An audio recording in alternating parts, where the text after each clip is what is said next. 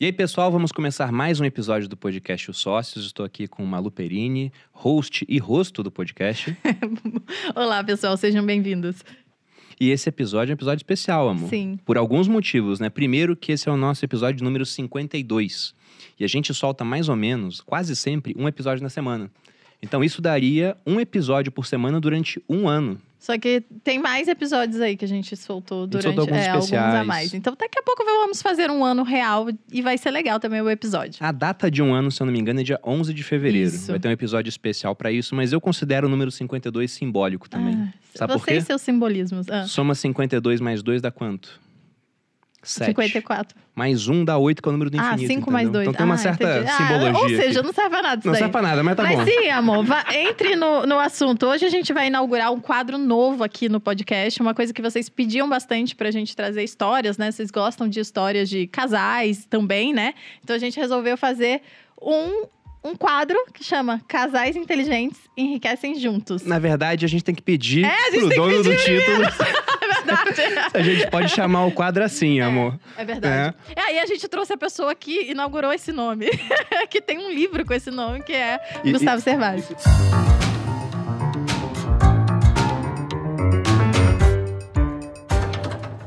Isso que eu ia falar. Então a gente tá com uma ideia de trazer casais aqui, casais que enriqueceram juntos. E nada melhor para começar esse quadro do que chamar a pessoa que escreveu um livro sobre isso, que é o Uhum. Casais Inteligentes Enriquecem Juntos, junto com sua digníssima esposa. Então, agradecemos pela presença de vocês aqui, apresentando corretamente os nossos convidados, Sim, né? Depois eu peço com mais Estamos jeitinho. com Gustavo Cerbasi, empreendedor, professor, palestrante, mestre em finanças pela USP, especialista em planejamento financeiro, autor de 16 livros com mais de 3 milhões de exemplares vendidos, Amor, incluindo são 16. best-seller, Você acha que ele vai ligar se eu pegar o nome de um emprestado?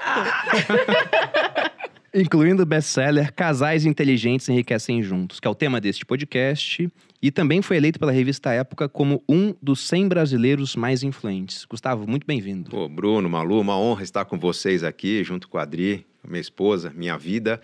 É, feliz por estar aqui batendo esse papo, inaugurando esse quadro, né? Não sei se feliz por estar apadrinhando esse nome ou se é uma técnica de negociação que vocês estão usando aí para, enfim, Não, a adotar gente o nome. pode mudar alguma coisa. Casais. Vai ter que mudar. Casais enriquecem juntos porque são inteligentes. É, pode ser. Ótimo. Vamos fazer um acordo online. Se vocês faturarem em cima desse nome, a gente divide, tá bom? A gente não fatura nada aqui, essa é a verdade. Estamos com a presença mais importante aqui, porque é sempre assim, Obrigada. né? Sempre assim. A esposa é mais importante, com Adriana Celúcio Cerbasi, administradora de formação, trabalhou no setor administrativo de grandes empresas antes de se tornar mãe do primeiro filho, empreendeu junto ao Gustavo no Canadá, é mãe de três filhos e, e eu fiquei impressionado com isso, gerente financeira da família. É, Alguém tem que cuidar da vida da família, né? Tá certo. Sou eu a pessoa. Olha que bacana. Eu acho que vai ser recorrente isso daqui nesse quadro, sabia? Muitas mulheres que tomam conta não só da casa, de gerenciar a casa, mas também da parte financeira. Não é o meu caso com o Bruno, porque é ele que toma conta disso, ele é melhor e etc.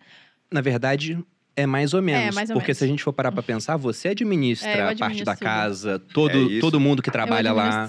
é, é uma coisa quase que natural, ele só porque faz o pagamento. por mais que a gente queira, por mais que a gente tenha as ferramentas, por mais que a gente monte toda aquela organização de para onde vai o dinheiro, de onde vem, o que faz com ele, as decisões diárias normalmente estão mais concentradas na mulher. Eh, seja por causa dos filhos, seja por causa da moda, cuidados pessoais, seja por causa do, da decoração da casa, não importa se é ele ou ela que decide, normalmente é a mulher daquele... O final, da- né? da- a, a assinatura da final, decisão, é. a cartada final.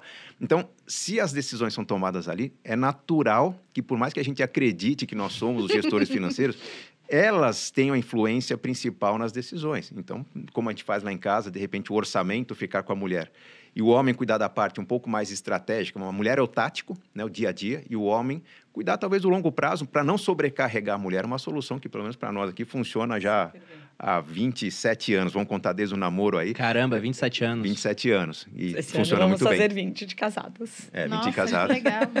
Não, não foram sete de enrolação no namoro, não, porque a gente namorou por cinco anos até decidir casar, mas a gente planejou o casamento. E aí foram dois anos meio que, ó, dá, não dá, segura um pouquinho mais, vamos jogar mais para frente até ter condições de fazer um casamento como a gente queria. Como tudo, né? Nossa vida é mega planejada, Que legal. Isso é mas muito legal. ela muda constantemente. Então, não que funcione 100%, né, meu amor? Quando você fala assim, agora a gente vai entrar numa, uma calmaria, Aham. alguma coisa muda por completo. Aí abre um negócio novo. Alguma coisa não, não. Alguma Sempre coisa não. muda Eu mudo. Normalmente eu mudo alguma coisa por completo. A Adri Mas é gosta legal, da mas calmaria. é gostoso. A Adri é quem A puxa, puxa, puxa a nossa rotina mais pro, pro, pro lado da rotina mesmo, né? De tentar ter alguma coisa previsível, como vão ser os finais de semana, como vão ser as férias. E eu sou o que bagunça um pouco mais. Então, até me incomoda quando ela fala, nossa vida é muito planejada, porque, na verdade, nós temos tudo equacionado.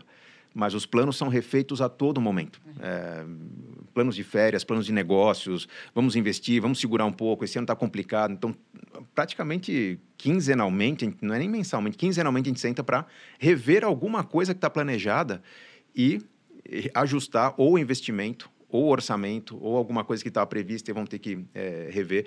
É assim que a gente cuida do dinheiro nesses 27 anos. É, eu eu imagino, porque vocês falando sobre isso, sobre vida, como é que muda, eu fico pensando na nossa vida. Um dos primeiros livros que eu li sobre finanças foi o Casais Inteligentes Enriquecem Juntos. Então, pensando lá atrás, voltando pro Bruno, com 18 anos mais ou menos, lendo esse livro, e agora eu tô sentado para gravar um podcast com o autor do livro, né? Eu falo, nossa, é muito doido. Se alguém me falasse lá atrás que isso ia acontecer, primeiro eu ia perguntar, o que é podcast?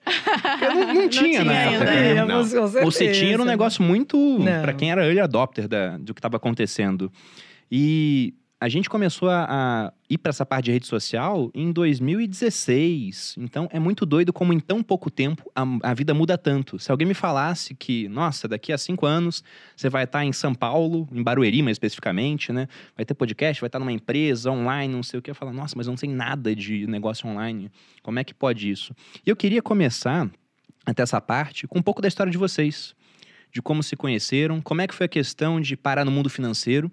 Você é administrador de formação. Eu sou administrador de formação, mas eu fiz três anos de engenharia. Eu abandonei a engenharia mecânica depois de três anos. Abandonei, não. Tentei fazer duas faculdades ao mesmo tempo. Gostei muito mais da administração pública. Essa é uma curiosidade, porque na administração pública tira-se quase tudo de finanças, quase tudo de marketing, se coloca muito mais de direito. Então, eu me formei em administração pública. Comecei a trabalhar com colegas de faculdade que tinham feito as trilhas em finanças, pessoal que gostava de valuation, que gostava de administração de carteiras, que estava estudando lá os novos conhecimentos na época de Markowitz, né, do, do pessoal das finanças comportamentais. E esse pessoal começou a ir para consultoria. Eu era apenas um bom colega de faculdade, aquele colega que escrevia bem nos trabalhos. Então, pô, o Gustavo não entende nada de finanças, mas vai ajudar a gente aqui nos laudos, nos relatórios, e foi assim que eu comecei a entrar no mundo das finanças, trabalhando com caras que entendiam muito dos números, das análises, das tabelas, e escreviam muito mal. E eu era o que escrevia. Depois de três, quatro meses trabalhando com consultorias, eu comecei a ser convidado a fazer as análises sozinhos. E meio que, pô, não, pera, não, não sou analista, eu sou o, rote... o, o, o, o laudista, vai, que seria o nome. Falei, não, mas você já fez vários laudos, pode fazer um sozinho, que você sabe como é que é. E eu Tava aprendendo, Eu né? fui aprendendo na prática, um aprendizado totalmente empírico. Eu fui estudar finanças mesmo depois de... Eu entrei no MBA em 2001, né, Adri? Foi depois de três anos trabalhando em consultorias financeiras, três anos no mundo financeiro, já atuando como coordenador de projetos, como eh, preparador de laudos, enfim. Ali que eu aprendi a técnica das finanças e ali me escandalizei também. Falei, pô, esse assunto é chato pra caramba. Como é que as pessoas aprendem com livros tão quadrados, tão escritos de especialista para especialista? E aí eu comecei a me envolver com o mundo das finanças com uma linguagem que fosse boa para mim para os meus clientes, não para o pro professor que ensinava no livro qual era a linguagem adequada para entender a contabilidade, as análises, enfim. Simplificação, então, da... Simplificar. e É, vocês sim. já estavam juntos nessa época. Já, Já. nós começamos a namorar quando ele entrou na segunda faculdade, em administração. Foi, foi pouco depois, né? Pouco depois, você tinha É, eu entrei- eu entrei seis na faculdade, meses, a é. gente começou a namorar quase É. um ano depois. hein? É, porque quando eu entrei, quando eu entrei em administração, eu a estava fazendo engenharia. Ao abandonar a engenharia, eu falei, cara, vou ter muito tempo livre. Eu fui estudar inglês. E aí ela vai contar como é que nós nos conhecemos. Eu trabalhava na escola de inglês. Ah, você trabalhava na escola na de escola- inglês. é. O Gustavo foi chorar um desconto, né? Financista. Não, nós tínhamos muito, muitas aulas extras de sexta-feira, principalmente. Aí a moçadinha que vai, né? O pessoal marcava de depois da aula sair. E aí a gente começou a sair, né? Essas aulas eram temas aleatórios, assim, temas Bater papo em inglês. bater papo em inglês, para a pessoa pôr em prática mesmo o inglês, né? E aí a gente começa a conhecer, pegar mais amizade. Aí um dia a gente ia sair à noite, Putz, alguém precisa de carona, não sei quem. E eu sabia o endereço de todo mundo, eu conhecia todo mundo, porque era do bairro, né? Aham. Era, era Aí você pode dar da carona para ele, você para ele, eu fiz, e você pode dar para mim, que você da minha casa. É, chaveco bom pra caramba. O chaveco Certíssima, perfeito. arrasou. Não foi. Aí Porque aí eu meio que dividi as caronas. Aí ele começou a me dar carona toda hora. Ele ficava na escola esperando eu acabar. Virei professor de inglês, né? Eu era aluno, virei professor, depois coordenador, né? Ganhou Fui- um emprego. Fui me envolvendo com a escola. né? Entendi, Tinha uma boa entendi. motivação. Aí foi acontecendo. É, aí começou o namoro. Começamos a nos conhecer melhor nessas caronas. E aí. Não tinha nada de finanças nessa época, eu estudava administração. Eu achava que ia ser um servidor público. Eu terminei a Fundação Getúlio Vargas, prestei concurso público. Tem toda uma história que, por estar ajudando amigos na consultoria, eu não me dediquei aos estudos que eu queria, é, da forma que eu queria me dedicar para o concurso público. Concurso público é aquilo, você tem que fazer a prova. Eu tinha uma prova de 240 questões, tinha que acertar 200, acertei 198. Nossa. E, e aquele aquele triz, né, que faltou para passar, na verdade eu vi que direito constitucional, que era a disciplina que eu tinha deixado para a última semana, eu tinha que de 20 questões, tinha que acertar pelo menos 10. Eu acertei quatro questões. Então eu vi que estava ali o problema. Naquela semana que eu não estudei, porque eu estava fazendo um bom laudo de um banco, eu estava avaliando o Banco Itaú Argentina na época. É, estava de- totalmente debruçado sobre aquele projeto, eu não consegui estudar, fui para a prova, sabendo que eu estava deficiente naquela disciplina. E quando saiu o resultado, que eu não passei por pouco, eu fiquei muito chateado.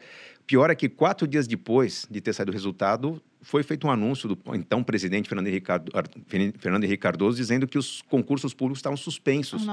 Corte de gastos. Eu falei, cara, eu, eu fiz a faculdade, o melhor cursinho possível para entrar na área Aham. pública. Prestei a prova, fui desleixado naquela última disciplina. Não passei, agora não tem mais concurso público. Eu me senti assim, abrindo um, um grande, uma cratera embaixo de mim.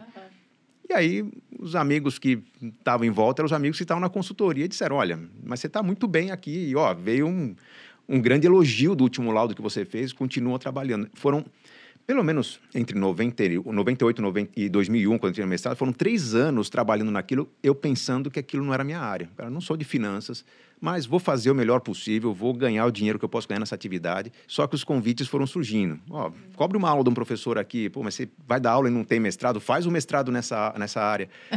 Fiz o mestrado, terminei o mestrado achando que eu não era da área de finanças. É, Que eu, eu ótimo. lancei um Fazendo livro. tudo, né? Tudo eu- na área. Eu lancei um livro, meu primeiro livro, em 2013, Dinheiro, Segredos de Quem Tem, foi lançado, que era mais como uma apostila que eu tinha feito para os alunos da aula de finanças pessoais que eu, que eu dava lá na Fundação de Administração. E um, um aluno que era dono de uma editora falou, cara, você tem que transformar isso no livro. Eu transformei, mas dizendo, ó, tudo bem, não vai vender. Na época, Mauro ven- tinha 100 mil livros vendidos do livro Investimento dele, que é muito bom. Eu falei, pô, se um dia eu vender 10% do que esse cara vendeu, eu vou estar muito feliz. E Dinheiro, Segredos de Quem Tem, depois de um ano no mercado, tinha vendido 10% do Mauro Ralph, tinha vendido 10 mil exemplares. Eu estava morando no Canadá. Foi aí que veio o convite para voltar para o Brasil, escrever um segundo livro, Casais Inteligentes em Querem Juntos. Ah, então foi o segundo livro. Segundo livro, segundo livro. A Adri tem uma participação importante nesse livro. Também pode falar, Adri. o quanto você contribuiu para o Casais Inteligentes em Querem Juntos. Eu Conta aí. conferia sempre todos os livros que ele escreve, eu que ele fala, lê e vê o que, que você acha, vê o que, que tá bom, né? Ele sempre conta essa história. E eu acabo. É um tema legal, né? Não é um Ah, é tema muito que eu bacana. gosto. Ela, A finanças ela nunca não é o que eu muito gosto. finanças. Sério? Então, não. Mas quem que gosta também Não é? muito, assim, eu né? adoro. Não, amor, mas não é sobre. Não, tudo bem. É, não é que é chato, mas depende da, da, da parte, é chata. É, então, é No porque geral- normalmente você pegava muito livro técnico. Uhum. A É, o parte livro técnica técnico é muito É chato. chato, exatamente. Não é é, o chato. que eu gostava. Uhum. Aí ele falou, lê, né? Aí você lê. E, era, e tava legal. Então eu fiz Não, mais toda a ou menos. revista. Malu, você vai entender muito bem. Na É. verdade, o Casais Inteligentes Se Querem Juntos, o, o texto original tinha no Word 200 e, pouca, 200 e poucas páginas. Ele foi encolhido para chegar no formato comercial.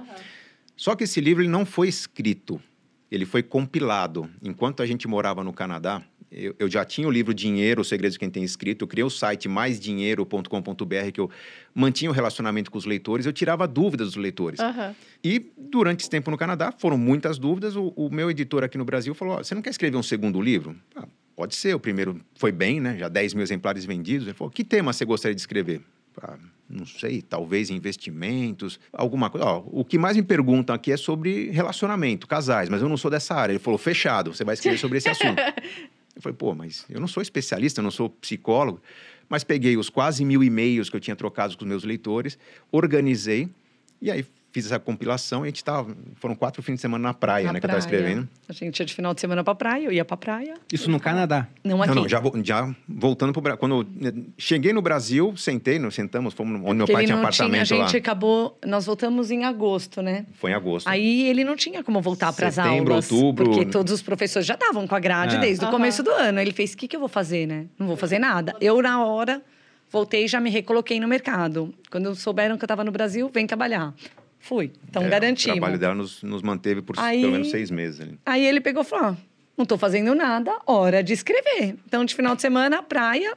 Escrevendo. Aí ele escrevia. Chegava em São Paulo, ó, escrevi tanto, lê. Aí eu lia. Aí que eu veio a adoro- contribuição dela. Sou uma pessoa que leio bastante. Aham. A hora que dá sono é sinal que o negócio não tá legal, né? Eu dava pra ela ler, de repente eu olhava pro lado, ela tava dormindo do meu lado. Eu falei, porra, Aí meu ele falava, livro. ih, tá chata essa parte. Aí eu pegava- pra pivotar esse produto, Eu né? pegava exatamente, pegava a página que ela tava lendo e ia ver o que que tava tão não tá pesado. tão bom assim. É, Foram as babas dela em cima do meu livro que me fizeram reorganizar, tornar mais enxuto. Falei, cara, não aguentou ler esse capítulo de 20 páginas e fazer um capítulo mais curto. Aham. Então, E aí Casais Inteligentes e adaptando. Enriquecem Juntos tem essa contribuição da O quanto ele estava chato, ele foi se tornando um livro melhor à medida que ela demonstrava que não estava Você legal. sabe que o Viver de Renda, a primeira vez que o Bruno gravou, né? Que já regravou algumas vezes e agora é ao vivo, inclusive, as aulas. é, quando ele fez, quando ele escreveu e começou a gravar, eu sempre ia lá contribuir da- de forma bem parecida. Só que eu vinha com uma, uma ideia de tipo, nossa, isso daí eu não entendo. Porque a ideia do Viver de Renda é pegar uma pessoa que não sabe nada e levar ela até entender tudo, né? Do, de investimento. que Tudo não. tudo é- é- tudo é amplo. Mas, é, enfim, Sim, é, é pegar o leigo e o transformar. necessário, entender o necessário. Porque Sobre é- é, investimento e senão tudo todo mundo mais. atira para todo lado. É, e, e tem um monte de conceitos básicos que, pra gente que fala há muito tempo, inclusive aqui no podcast, a gente recebe muita gente aqui, muita gente inteligente, muita gente que fala de investimento, muita gente que fala de termos técnicos. E quando você vai ouvindo muitas vezes, você aprende. É. E aí isso passa direto. Mas pro leigo, não é Primeira simples vez é muito assim, né? difícil, né? São ter termos que você fala assim, Não, uma Ixi, que vez que é a, isso? a Então, gente o Viver trouxe de Renda a... foi, foi feito assim. Quando o Bruno falava algo muito técnico, eu falei, mas eu não entendi isso. E aí, Aí tinha que voltar. voltava falou, e "Ó, ele explicava de entendi." novo. E, e por isso que acho que ficou tão bom Ficou, também. ficou bem didático porque a Malu me ajudou nesse ponto, igual você ajudou Mas no livro. muito provavelmente isso é responsável por 50, 75% do seu sucesso. É, porque por mais que a gente conheça, Bruno, por mais que a gente tenha estudado, a gente estuda todo dia. Pô, eu fiz as contas esses dias, são 22 anos olhando o mercado financeiro todos os dias. Mesmo de férias, eu olho como é que fechou a bolsa, eu olho como é que... Tem que ter uma noção que está rolando. É, a gente tende a ir endurecendo a linguagem no sentido de falar bem de especialista para especialista. O que faz o nosso sucesso é justamente nos colocar no lugar de quem não é especialista. Exatamente. E ter a humildade de descer do, do- do- do- lá de cima do Olimpo do conhecimento e, e falar numa linguagem de forma que a pessoa vá abrindo as porteiras e aos poucos ela vai descobrindo um universo que é muito fácil de ser acessado desde que ela entenda. A dificuldade está na educação. O brasileiro hoje não, não é aprovado no PISA em provas de matemática e português. Pô, nós estamos falando de finanças, é um assunto complexo, mas aqui é a grande oportunidade que existe no mundo de construção de riqueza. Um país fértil, com empresas que estão crescendo, com toda uma sociedade em desenvolvimento, com muito para expandir. E nós investimos pouco no Brasil, porque as pessoas. Não é porque falta influenciador, educador, é porque falta o conhecimento básico para a pessoa ter a coragem de romper a barreira do, puxa, eu vou sair daquela conversa que eu tenho com o gerente de banco e aprender um pouco mais. O universo se expande, né? Isso Não, aconteceu lá atrás com os livros, acontece nas redes sociais, acontece em todos os produtos que se criam. eh, quando a gente aprende a falar na linguagem eh, de quem não sabe, nós abrimos uma porta muito grande para a oportunidade. Não, e pensando como produto também faz muito mais sentido, porque se pegar quem entende o linguajar do mercado, é um público muito pequeno. Então você vai ter precisa um, um mercado tangível, né? Primeiro que o cara às vezes não precisa do seu produto e o mercado é muito menor. Agora o mercado endereçável de quem não sabe nada de finanças é gigantesco. Até porque Só não entende. toda essa lógica financeira né? é, Porque é a mesma há décadas, séculos. As Exatamente. bolhas e, e- e- e os- os- os- as negociações, especulações na bolsa, elas vêm de séculos atrás, não é de agora, né? Adri? É, é o mas que eu te- continuo não conhecendo muito. assim, não, eu, a gente conhece, né? Eu, eu sei o que, que a gente está fazendo. Mas, assim, eu acho que eu ainda mantenho essa coisa de tipo, não tá legal. E hoje a gente tem as crianças já em casa, que, pai, o que, que é isso? Pai, o que... Acho que logo você vai perder isso daí, mas eu acho que ajuda mesmo. O leigo totalmente fora a falar, não estou entendendo. Inclusive, é uma, é uma pequena dificuldade que eu tô tendo agora no podcast, porque depois de 52 episódios, muita coisa que eu não sabia eu aprendi. Já sabe, né? é. Então, eu sempre fiz esse papel de, do leigo aqui, né? Então, eu sempre pergunto, sempre que eu lembro, eu falo, nossa, isso daí é uma coisa que eu não sabia. E você não fala E aí assim, eu de lembro. novo isso? É, não, eu não problema, mas às vezes passa. Às vezes alguém fala assim, tipo, uma coisa que É. antigamente, por exemplo, IPO. Pô, quantas vezes a gente já falou de IPO aqui nesse podcast? Ela já não pergunta Eu mais. Fala o que é o IPO. mais o que que é IPO, porque eu já sei, a- a- eu já pressuponho que o, a pessoa que tá ouvindo já sabe também, porque ela já deve ter ouvido outros podcasts, mas sempre vai ter uma audiência nova que não sabe. Então, assistam todos os podcasts daquelas. Esse é o truque. Esse é o que a Ma- gente quer. Mas a Malu, ela faz esse papel de traduzir algumas coisas pro leigo. Só que ela deixou de ser leiga há bastante tempo. É. Então, gravando episódios sobre criptomoedas, por exemplo, o pessoal falando ah, de halving, não sei o quê, dela. Sim, sim. Não vai falar pras Aí pessoas o que, Bruno, que é "Você o não vai halving? perguntar? Daí eu falei... Ah, é verdade. Vocês não sabem o que é o halving? Daí, daí tinha que, que explicar e etc. Mas então, a ideia, voltando ao nosso tema, do Casais Inteligentes Enriquecem Juntos, veio do seu editor. Veio- a provocação veio dele. Na verdade, quando eu escrevi o primeiro livro, ah, ele tem lá um passo a passo para se construir riqueza. É o arroz feijão das finanças pessoais. É quase que um resumo da minha filosofia. Só que muitos leitores perguntavam: pô, legal, seu livro é bom, mas eu não consigo enfiar esse livro na cabeça da minha esposa. Meu marido não entende isso que você escreveu. Como é que eu faço para convencer ele ou ela a investir comigo, a sentarmos juntos, a planejarmos. Naquele momento que a gente trocava e-mail, o que eu fazia era trocar dica. Ó, aqui em casa, eu e a Adri fizemos sempre assim. Ou com os meus alunos, eu dava essa e essa dica. Eram dicas despretensiosas. Eu vi que tinha valor ali depois de dois, três meses, quando chegavam as réplicas. Olha que bacana. Ô, professor, foi sensacional aquela dica. Mudou a nossa vida. Nosso casamento estava acabando. Nós saímos das dívidas, começamos a investir. Eu falei, pô, tem alguma coisa que eu não sei exatamente o que é, mas não é o conhecimento financeiro. Essa forma De, de, passar o conhecimento. de passar e de sentar juntos. E como que uma pessoa que cuida de números como eu, senta com alguém que não gosta de números como a Adri, como é que a gente vai conversar isso aí? Como é que a gente faz planos? E eu vi que tinha uma receita. E o Casais Inteligentes Sem Quer Ser Juntos nasceu... Olha, Bruno Malu, confessando aqui... eu- Quantos eu, anos tem o, o livro? o livro foi, ele foi lançado em 2003. 2004, Vai né? Foi 20 2004. anos. 2004, desculpa, o ano que nós voltamos do Canadá. 2003 foi Dinheiro Segredo Quem Tem. Mas eu tinha tanta vergonha de lançar um livro que tinha uma carga psicológica muito grande. Eu falei, cara, mas eu não sou psicólogo. Eu conversei com sete ou oito psicólogos, a editora Gente, na época tinha muitos livros de psicologia. Eu conversei com sete ou oito psicólogos me ajudando. Mas falou, cara, eu não sou psicólogo. Se alguém vier me perguntar sobre esse assunto, eu vou passar vergonha. Então, para não ter aquele fale com o autor no final, eu tentei fazer o livro mais completo possível, que a pessoa lesse e colocasse em prática e não viesse me perguntar nada. E aí estava o segredo do Casais Inteligentes Sem Querem Juntos, a entrega do livro, né? De, de não criar aquela semi-provocação do tipo, quer aprender? Vem fazer uma consultoria comigo que eu te ensino mais. Não, o livro ele Você é autossuficiente. Não foi um livro Foi para virar um pitch de venda, era um Não, livro não. completo. Ele em si. foi um livro completo, realmente, para, para, enfim, mudar a vida das pessoas sem que elas viessem tentar ocupar o, o meu tempo ou perguntar coisas que eu não sabia. O que eu acho mais fantástico nesse livro, e até interessante, porque eu estava no começo da minha jornada de educação financeira, comecei lendo Pai Rico, Pai Pobre, né, Os Segredos da Mente. Milionária, e aí veio o seu livro. Eu comprei e falei, pô, não, não- não sou um casal ainda, né?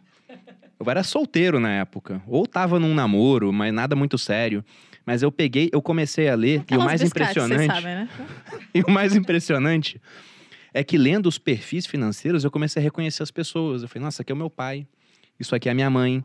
E aí eu prometi pra mim mesmo, toda namorada que eu tiver vai ter que ler esse livro. E eu comecei a cumprir essa promessa, eu só quebrei a promessa com a Malu.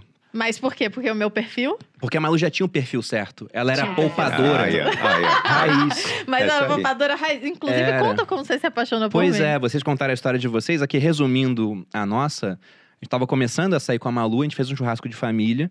E o meu avô, ele tava meio gripado, tava tomando vitamina C. Daí ele falou: tem como alguém pegar pra mim na bolsa? Aí a Malu foi lá, pegou e tava muito, muito cheia a piscina assim. Ela botou na mão, mergulhou, nadou, saiu do outro lado e quando abriu a pastilha tava intacta. Nessa hora eu me ajoelhei e falei: Você quer casar comigo? Gente, Foi muito é lindo. mentira essa história. Eu sempre tenho que falar que é mentira, porque o povo acredita nas merdas que o Bruno fala. Ah, vai. Mas, ó, me surpreende saber que ela é poupadora, você não é. Não, Eu- nós eu era o- somos o financista, né? Então, porque quando eu falo que a Adri é a poupadora da família, ninguém acredita. Ela é a poupadora. Eu nunca fui poupador, eu sempre fui o financista gastador. eu sempre me organizei muito para realizar projetos ousados, para gastar aquilo que não é do meu padrão de vida. Então, no caso, quando eu era professor de inglês, que ganhava meio salário mínimo na época, para mim, a cada três, quatro meses, poder passar um fim de semana quadrinho em Monte Verde, pô, alugar uma pousadinha, não dava nem para pagar duas refeições por dia, né? A gente fazia um café da manhã reforçado e ia afilar uns queijos lá na vinda principal para é tentar uma comer. Boa estratégia mas, de enfim, não engordar na viagem.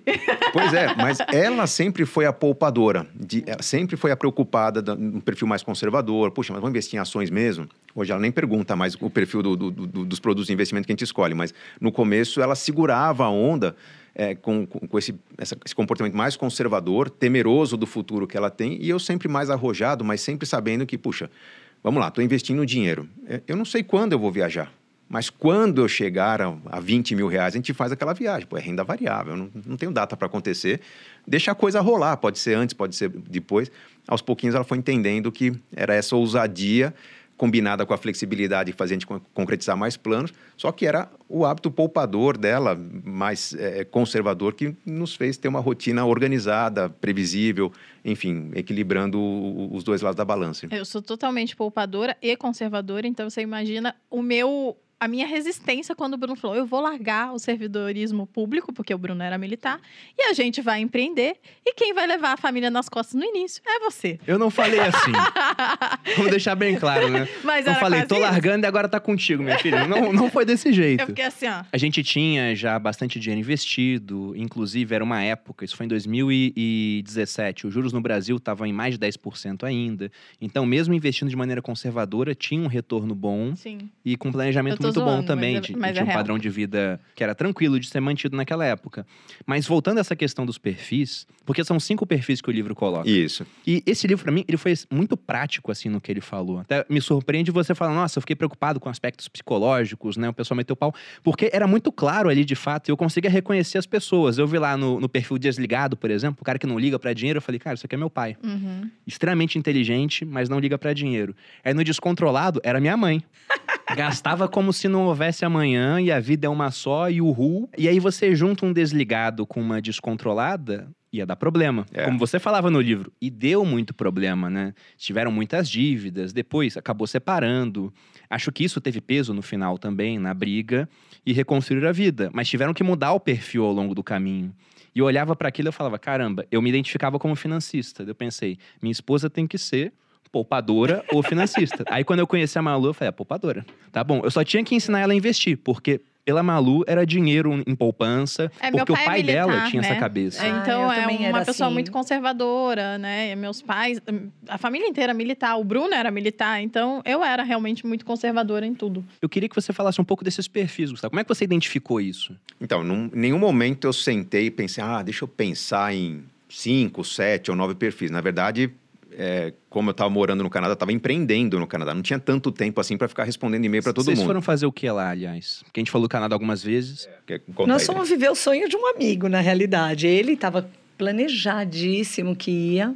E ele pediu ajuda, né, para o Gustavo, para algumas coisas. Tava montando uma empresa já. É, eles estavam uma montando a empresa. E aí ele foi, foi pedir dicas do que fazer, o que, como o Gustavo poderia ajudar ele. E aí gostou do trabalho do Gustavo. Falou, pô, Gustavo. Não, não foi bem um trabalho. Foi num jantar que ele me contou a história. Na verdade, a conversa começou mais simples. Ele, num jantar que nós marcamos, ele estava... nós marcamos o jantar, porque eles já estavam decididos. E eu conversando com a esposa dele, ela ia deixar a empregada. Tinha uma que ótima empregada. Falou, puxa, eu quero que a empregada fique na casa de alguém que seja muito legal. Eu tô porque... precisando de alguém para me tô- ajudar. Eu tô precisando de alguém que vá embora pro Canadá e deixe a empregada comigo. É. Eu sei eu que foi, fui com foi ela um pra papo conversar leve. com ela É, sobre não- isso, olha isso. Não foi um E trabalho vamos sobre a empresa. antes, É, né? Mas nessa Aí conversa... ninguém ficou com a empregada, vocês foram todos embora. Não, não, não. A conversa, durante o jantar, eu comecei a fazer algumas perguntas, do tipo, ah, quanto você tem de capital de giro? Não, mas que capital de giro? Eu falei, Como "Não, mas assim? você- Ah, eu vou chegar no Canadá, eu vou ter uma empresa que importa produtos brasileiros, eu vou começar a negociar e vender. Não, mas você vai tirar o dinheiro da empresa logo de cara? Tem que ser, tem que dar certo. Eu falei, cara, não vai dar certo. Assim não vai dar certo. Eu fiz duas, três perguntas, eu olhava pro meu amigo, parecia que ele tava tendo um ataque Você cardíaco. acabou com o sonho dele. Pô, cara, eu tô com tudo pronto, tô com Ele passagem aérea comprada. nada. Nada, nada, nada. Ele, ele só, só tinha preocupação com imigração, com conseguir o visto e conseguir uma casa e começar.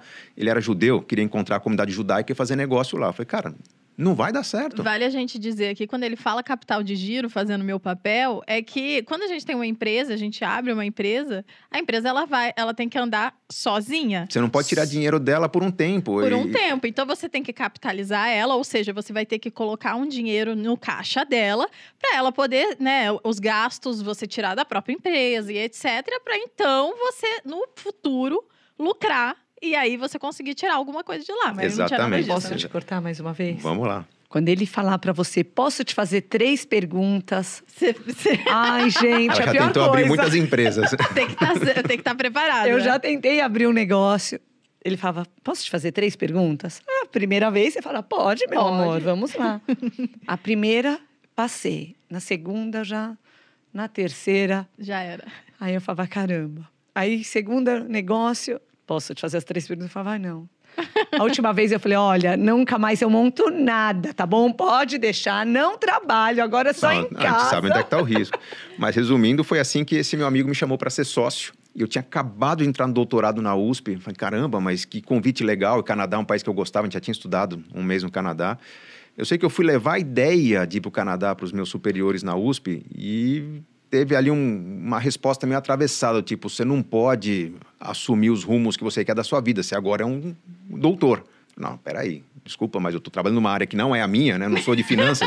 que ótimo. É, você não pode dizer isso para mim. Então, nesse momento que teve um desconforto muito grande, eu falei, não, pera, não é hora de começar o doutorado. Acho que eu vou tirar um pseudo sabático aqui, vou entrar de sócio nessa empresa e vou pensar no que fazer da minha vida. Então, esse tempo no Canadá foi um tempo que eu me dediquei a levantar uma trading lá e nas horas livres eu respondia aos meus leitores. Imagino que todo consultor financeiro faz algo mais ou menos parecido. Existia mais ou menos um pacote de soluções para diferentes perfis. Sim. A pessoa está endividada, eu vou ter essas orientações. A pessoa está começando a investir assim, a pessoa é viciada em investimento, eu vou ter alguns alertas a fazer. E quando eu decidi escrever o livro, eu falei, bom, o que, que eu tenho aqui? Eu tenho seis, cinco, bom, seis que tem uma redundância, dá para juntar em cinco grupos diferentes. Então, cinco perfis diferentes são cinco formas diferentes de lidar com dinheiro que recebiam orientações diferentes da minha pseudo-consultoria à distância que eu fazia como autor. E aí funcionou muito bem, porque eu não, eu não tive que pensar em como funcionariam os perfis. Já estava claro, já tinha um histórico. O número, eu não tenho agora de cabeça, mas eram 972 e-mails trocados nesses oito meses de Canadá que me permitiram criar a teoria experiência, ferramental, a orientação específica. E o que eu fiz na volta foi pegar esse monte de e-mail trocado e transformar esses e-mails num livro. E assim nasceu Casais Inteligentes em Querem Juntos. Poxa, falando um pouco sobre os cinco perfis. Até porque eu tô com isso bem fresco na cabeça, porque eu gravei um vídeo há pouco tempo sobre isso. Até para o pessoal se identificar, né? E deixe nos comentários a identificação de cada um.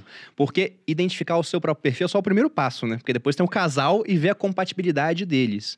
Mas, por exemplo, a gente falou aqui que o Gustavo e eu somos financistas, né? É o cara que não tem dificuldade para lidar com dinheiro. Ele sabe se organizar, ele sabe investir esse dinheiro. A Malu e a Adriana são poupadoras, são pessoas que não têm dificuldade para poupar. Só que muitas vezes não sabem investir ou têm medo, são muito conservadores Eu no que acho vão que eu fazer. me tornei um pouco financista agora. Você se tornou uma Uhum. financista no final das contas. Chique. Foi aprendendo, a gente vai É. mudando de perfil ao longo da vida. E aí tem outros três perfis que aí que você tem o, o problema. Então, eu dei aqui o diagnóstico do meu pai, que era um desligado. Ganhava o dinheiro, gastava, não sabia se gastava mais do que ganhava ou não, simplesmente estava acontecendo, ele nunca deixava fez correr. o cálculo, nunca parou para ver o que, um quais orçamento. eram os gastos, o que, que ele precisava, né? Ele naturalmente não gastaria mais do que ele ganha. Ia ficar elas por elas. Só que ele casou com a minha mãe, que era descontrolada. É. A minha mãe gastava muito mais do que o, o meu pai ganhava. E eu, eu tenho flash na minha cabeça, eu rio de vez em quando quando eu lembro. Porque em 94, os meus pais tinham celular. Eu penso, é pra falar com quem? Com a Bíblia Diniz, que era o outro que tinha celular no Brasil nessa época. Eles tinham celular, eles gastavam muito, né? Então, Um tijolão, né? exatamente, aquele tijolão. E você tem o outro perfil, que é o do gastador. Que é um cara que gasta bastante, mas não é descontrolado, assim. Mas é como você falou, você era um financista É, gastador, o investia pra gastar é, mais. O gastador é, tá sempre cuidando do dinheiro que entra para poder realizar ao máximo os seus sonhos. A diferença pro descontrolado, o descontrolado não para para pensar. Então, quando sou um alerta, Quase uma já está devendo três meses de salário. Como é, não sei como é que eu estou no negativo, não sei por que chegou isso. Até para outras coisas, chegam multas e a pessoa não sabe de onde que veio uma multa, por atraso, por velocidade, enfim. O eh, você falou de descontrolado e do, do- do- do- do desligado. O perfil, a pior combinação de perfil é o financista com o descontrolado. Porque aí dá faísca mesmo. O financista que está olhando o futuro, está se organizando, está montando projeto, descontrolado não deixa concretizar nada. Eu sei Talvez como é. a- Já vi uma é. relação assim. Seu pai, talvez por ser desligado, ele, ele manteve a relação é, 12 anos. funcionando bem por, por um bom tempo, justamente porque ele não sofria tanto com o, o descontrole da sua mãe. Se ele fosse financista, talvez não duraria 12 anos. Então, é- É verdade, isso é verdade mesmo. E esse é o ponto interessante, né? Como é que a gente faz para contornar essa incompatibilidade de é, perfis? isso é o importante. divórcio é a solução? Gustavo? Não, não, não é. Não é. Poxa, Amor! Não sei, talvez seja. Porque o pessoal às vezes fala, nossa, me divorciei, né? Daí eu falo, cara, é bom ou ruim isso? Porque às vezes pode ser terrível, ou às vezes, Pior como tá esse caso, sério, onde uma pessoa tenta construir e a outra só destrói, talvez seja a solução. É, é uma solução, mas talvez não a melhor, A e melhor, não né? necessária. Não, não é Sai que necessário não o tem divórcio. amor envolvido, né? Uma pequena coisa que não é tão simples de achar também. Pois é. É, a gente tem que tomar cuidado porque o relacionamento ele não é uma escolha racional. Também, né? Tem uma química, tem todo, tem todo uma- um lado emocional que a gente tem que ponderar. Então, é, o primeiro passo é identificar os perfis e entender quais são os problemas decorrentes dos extremos desses perfis. Então, quando o casal começa a se ajudar e, e- e- há uma conversa em que a pessoa não vai deixar de ser descontrolada ou deixar de ser gastadora, mas vai começar a dosar os excessos desse comportamento. Ao mesmo tempo, o financista, entendendo que ele é financista, ele vai começar a dosar e não querer impor demais isso a outra pessoa, por quê? No livro eu deixo isso muito claro. É, o, o grande lance do relacionamento, o grande barato, é justamente os opostos se atraírem, essa complementaridade que tem entre um e outro. A gente tenta racionalizar, é um financista casar com financista, pô, o casamento vai ser uma coisa muito chata. Aí, com todo respeito ao nome do, do, do nosso na quadro aqui, planilha, né, amor? Aí, aí- aí deixa de ser casamento e- também, e, tá passa a ser. É, mas deixa de ser casamento e passa a ser apenas uma sociedade. Né? Ah, Com todo o respeito ao nome do nosso Uhum. A podcast aqui, mas, gente- Aham. mas o, a sociedade é um aspecto importante, mas tem que ter a emoção, tem que ter um. Me ajuda a que eu gente te ajudo. quebra esse problema aí, a gente faz desafios aleatórios. Se, você me seguir, não precisa. Mas se assistir o último podcast, você já vai ver que a monotonia não Sim, acontece co- tanto assim. Acompanha, acompanha. Que é como a gente fez. Pô, a gente voltou do Canadá. A gente só decidiu voltar do Canadá porque eu, na época professor, teria que ter um pré-agendamento de aulas com um semestre de antecedência. Eu não tinha aulas agendadas. Quando a Adriana falou, olha, sondei lá e consegui uma proposta de emprego, bom. Nós vamos nos manter com seu emprego, Uhum. né?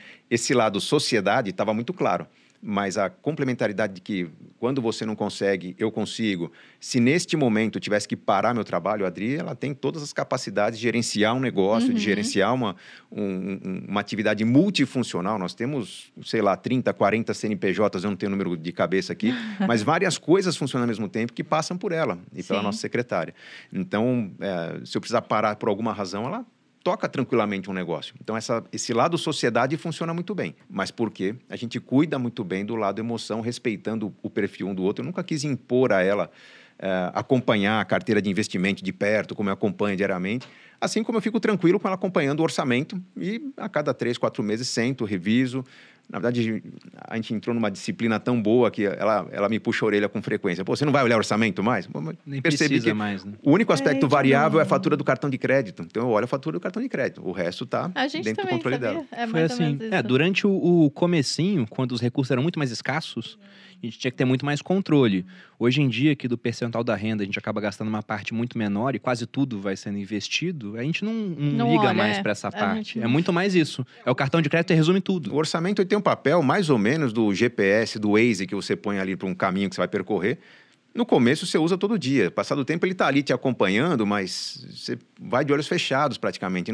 O orçamento ele é mais para tirar dúvidas do que para tomar seu tempo e servir de controle no fim do mês. Então a gente mantém essa- esse equilíbrio com uma certa segurança. É, não vai dar para falar aqui no episódio das combinações entre todos os perfis, porque faz uma combinatória de tudo aí, são vários, É. né? Leia um livro. Mas isso que você falou, Gustavo, de muitas vezes, né? Poxa, vamos procurar alguém com o mesmo perfil e a relação ficar chata ou limitada em certos aspectos, é verdade. Os perfis têm que evoluir. Porque, por exemplo, a Malu era poupadora, eu era financista poupador. Eu não era um financista gastador. Eu queria poupar para só depois gastar. Então a gente foi muito mão de vaca no começo. A gente olha para trás assim e pensa: caramba, Não que, precisava. que economia besta que a gente fez É, nesse ponto, né? A gente chegou a morar até em um prédio, pagando um aluguel super barato, e o prédio estava caindo. E a gente ficou lá ainda uns meses. Então, olha só o risco que a gente correu para poupar dinheiro. A gente olha agora para trás e vê, poxa, Fez diferença? Ah, poupamos num período onde as ações estavam super baratas, era final do governo Dilma, né? Bitcoin valia mil reais. Então, fez certa diferença, mas poderia ter dado um resultado muito negativo também. A gente só poderia ter morrido, talvez, assim, né? Pois é. Quando fala que tava caindo, é real. Mas tipo, caiu? Não, até hoje tá Até, lá, tá pendurado mora. até hoje. Mas Até hoje. a- o corredor do prédio tava assim, ó, já. É que ele barriga. começava a afundar depois do nosso apartamento.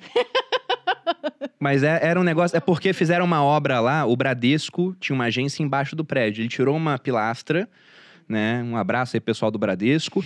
e aí aquela parte começou a ceder quando um outro morador, é, ele pegou o apartamento tava vazio, começou a andar lá. Então uma pessoa de 80 quilos andando começou a fazer o prédio afundar. Sala, né? E aquilo poderia puxar tudo pra baixo. Então a gente lembra disso. Tinha 15 metros quadrados, não tinha, Tinha espaço pra um 23. pi- pra um piano. O, o- Tem um amigo meu que até hoje ele me zoou quando ele me encontra, né, da época do exército, porque eu não usava ar-condicionado no carro no Rio de Janeiro pra economizar. Que diferença isso fez na minha vida? Olha, Nenhuma. mesmo? Nenhuma, nenhuma diferença. A Adri pode contar umas 200 histórias dessas. aí. Quantos quilômetros andou naquele Jipe sem ar-condicionado lá também? Que... Nossa.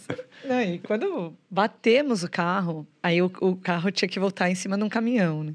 Mas eu vou deixar minhas coisas aqui? O cara some com o carro, o carro segura, paga minhas coisas.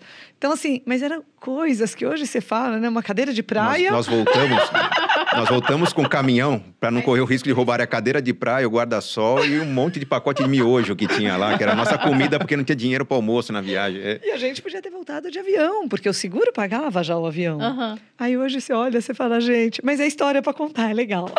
quanta miséria. Não. Histórias ruins viram boas histórias E- pra isso contar. é, é muito bacana, porque de fato não quer dizer que um casal tendo perfis totalmente incompatíveis não vai dar certo. É questão de trabalhar. Até porque um pode mostrar pro outro certos aspectos da vida que ele não valorizava e ele vai ver, caramba, isso aqui tem importância. Então isso é muito bacana. E agora entrando num tema que também perguntam muito pra gente, foi até uma das causas pra escrever esse livro, pelo que eu vi até agora, que é a questão do casal poder compartilhar orçamento e sonhos. É lógico que não tem uma fórmula para que todo casal siga, porque cada casal é um casal, mas no caso de vocês, pelo que eu percebi até agora, sempre foi conjunto, a ponto de, por exemplo, uma hora você falar, ó, você vai manter agora por enquanto, porque eu preciso fazer isso, não tô com, com a colocação. Vocês sempre colocaram tudo no mesmo balaio? Quando estávamos no quinto ano, mais ou menos, quando a gente decidiu casar, que a gente começou a juntar as Não, contas, não, não, foi? antes, porque quando a gente viajava, a gente, quando nós fomos estudar, em 19... Ah, tinha três anos verdade, de namoro. três anos de namoro. É, eu, eu fui estudar no Canadá, fui fazer um intercâmbio de inglês e, pô, pô, vamos junto, vai ser legal. Ela, não, não tem condições. Pô, peraí, não tem condições, vamos trabalhar junto, vamos juntar o dinheiro. E eu não lembro com quanto que eu participei, não, mas... nós só juntamos as contas, que Pra até poder então... dar. Não, assim, nós tínhamos cada um a sua conta. Uhum. Aí nós fizemos uma conjunta quando nós decidimos casar. Então, com, com cinco anos, acho que a gente juntou realmente a conta. Mas, Isso, a mas princípio. antes disso, Mas já antes a gente feito- já dividia tudo, já feito sabia. eu ajudei ela a comprar É, o primeiro carro já dela. sabia o é. quanto cada um ganhava, já sabia com quanto cada um gastava, já tínhamos esse controle juntos. É porque tem é, o que as pessoas mais perguntam é: ah, tem que ser tudo junto? Tem essa, essa coisa. E eu tenho uma ideia muito clara pra mim, que eu acho que, obviamente, não tô certa, não sou a dona da razão, mas eu não acredito num relacionamento a longo prazo onde você vai esconder certas partes. Ou então você vai separar, não, isso é meu, isso é dele. É, é, para mim não faz, não é muito compatível. Se você quer juntar a sua vida e ter sonhos em conjunto, fazer isso pro resto da vida, por que que você vai separar? Para mim, na minha cabeça, Malu, hum, ó, nos meus tempos de mas consultoria... você certamente tem um... É, não, eu, eu lidei com muitas consultorias de famílias que estavam passando ou por separação ou por morte de alguém. Talvez quase 100% dos casos em que havia pouca transparência nas finanças, havia uma revolta incrível ao descobrir que, puxa, mas nós tínhamos esse patrimônio, nossa, mas eu não sabia que tinha essa dívida, eu podia ajudar. Então, tanto quando tinha a dívida e podia ajudar, ou quando tinha o patrimônio, puxa, a gente podia realizar mais sonhos e não realizou. A pessoa tinha acabado de morrer, poxa, e, e eu via o cônjuge revoltado. Com o cara que morreu. Com alguém que morreu. Com Pô, mas morreu, né? foi embora e deixou isso aqui. Caramba, a vida podia ter sido melhor, mais leve, a gente podia ter juntado. Ali, para mim, ficou muito claro que, se, inevitavelmente, as finanças irão se unir em algum momento, mesmo que seja após a morte. Uhum. Após a morte é a forma menos eficiente que existe. Vamos fazer Mais antes. triste, né? Mais triste e, e que pior, uma história bonita às vezes acabava com um sentimento negativo ruim. Então, peraí, onde estava o problema? O problema talvez foi a falta de conversa. Ah, mas tem coisa, nosso casamento é, é separação total de bens, porque eu venho de uma família, de patrimônio, não pode juntar, tudo bem, mas os planos podem ser um só. As conquistas, o que a gente vai ter na vida, pode ter um, uma união de esforço dos, dos, dois lados. Então, é aí que eu, eu para mim ficou clara a, teo, a teoria que virou hoje uma certeza muito grande que casamento é união. Enquanto não houver essa união, é um protótipo que está amadurecendo. Uhum. Vai É virar casamento em algum momento. Ah, mas já casamos no civil, no religioso, mas ainda é um namoro. Ainda é uma transição entre namoro para sociedade, sociedade para casamento. Vai ser casamento quando as decisões forem tomadas conjuntamente. Não precisa ter acordo em tudo. Mas vai haver discussão para escolher o caminho melhor, que, que cada um faz concessão de um lado, mas é, vai por um caminho que seja um caminho dos dois e não um caminho de um disputando contra o outro. Mas eu vou até fazer o advogado do diabo aqui, aproveitando para o pessoal não se revoltar, porque geralmente quem se revolta é quem não tem a transparência, né? É quem fala, não, não funciona junto, porque a pessoa não tem esse relacionamento junto. E eu acho que você tocou num ponto muito legal que é a transparência, justamente isso. Talvez não seja legal juntar, vocês não vão conseguir juntar, um ganha muito mais, o outro vocês não se sente confortável, mas eu acho que a transparência é essencial. Então, a outra pessoa saber do que existe, você falou, nossa, ele tinha um patrimônio muito maior e eu nem sabia, ou tinha um monte de dívida e eu nem sabia. Então, acho que a transparência talvez seja o primeiro passo, né, pra gente não brigar demais. É, e o segundo é a união de esforços. Unir esforços para maximizar. Eu acho que a nossa vida a gente tem que maximizar a nossa experiência na Terra aqui. É, seja maximizando em conforto, em, em ajuda ao próximo, em experiências que eu vou ter. É, duas cabeças pensam melhor que uma, duas cabeças planejam soluções melhor que, que, que uma só. E planos vão mudar ao longo do tempo. Mesmo por melhor que a gente planeja, pô, a nossa última viagem, que o pessoal elogiou muito no meu Instagram, pô, ela começou totalmente errada. A gente chegou no aeroporto e a viagem foi cancelada. Pra onde vocês foram? Nós fomos para a Tanzânia, era uma viagem via Dubai.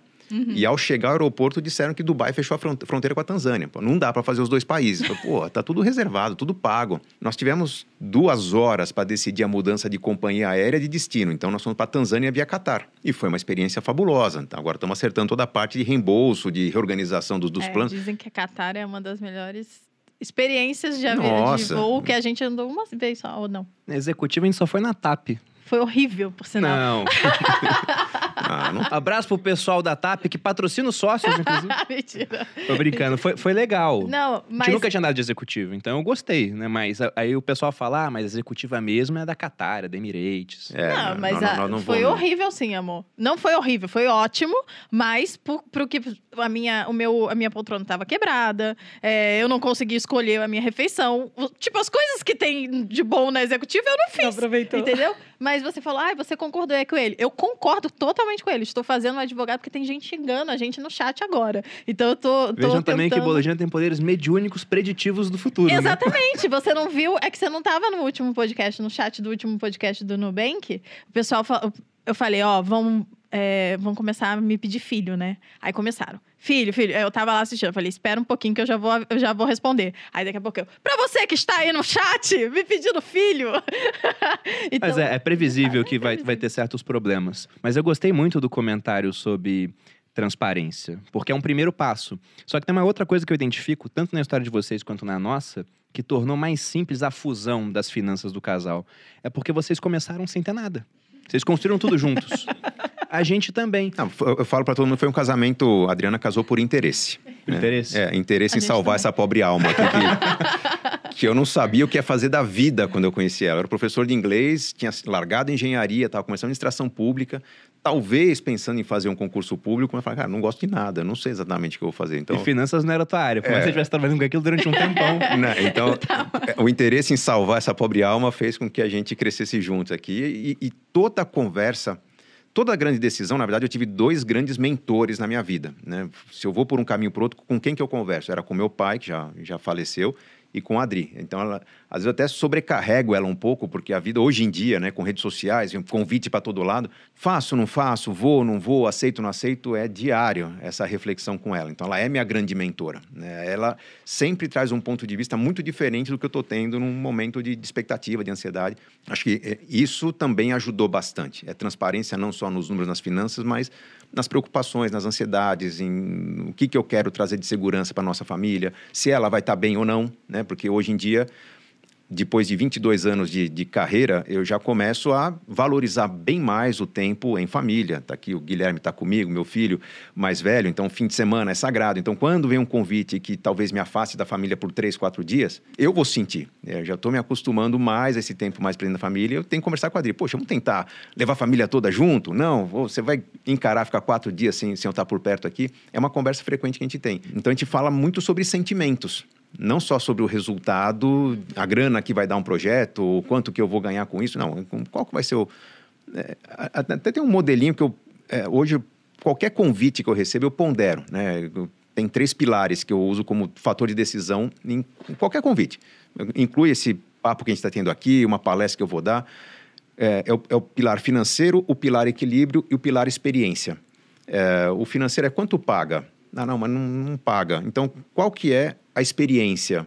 É, além da experiência, vai afetar o equilíbrio que eu tenho? Eu vou fazer meus filhos faltarem na escola, eu vou perder uma celebração em família. Então, eu sempre olho esses três aspectos. Então, eu aceito trabalhos que não remuneram, porque a experiência o equilíbrio é sensacional.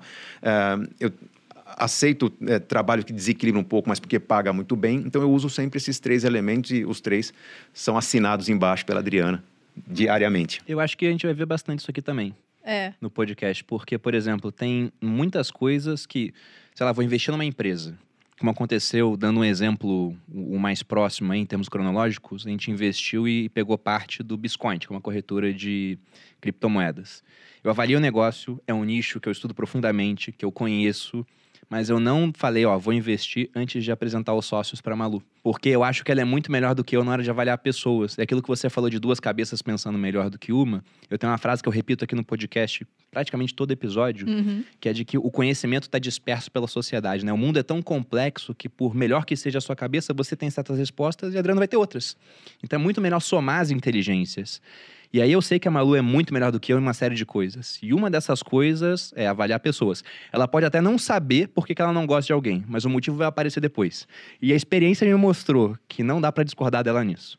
Então se ela fala assim, nossa, não sei lá, tô desconfiado com fulano, não faço negócio. Ah, mas o cara não sei o que, bilionário, bababá. Não vou fazer, porque eu, eu não duvido da Anta Malu para isso de fato. É aquele sexto sentido feminino, né? Eu não sei se é isso, sei lá, né? Tem um livro que eu gosto muito, que é do Malcolm Gladwell, que é chamado Blink, né? Que seria Decisões um Piscar de Olhos, que é, é um autor que eu gosto muito, acho fantástica a obra dele.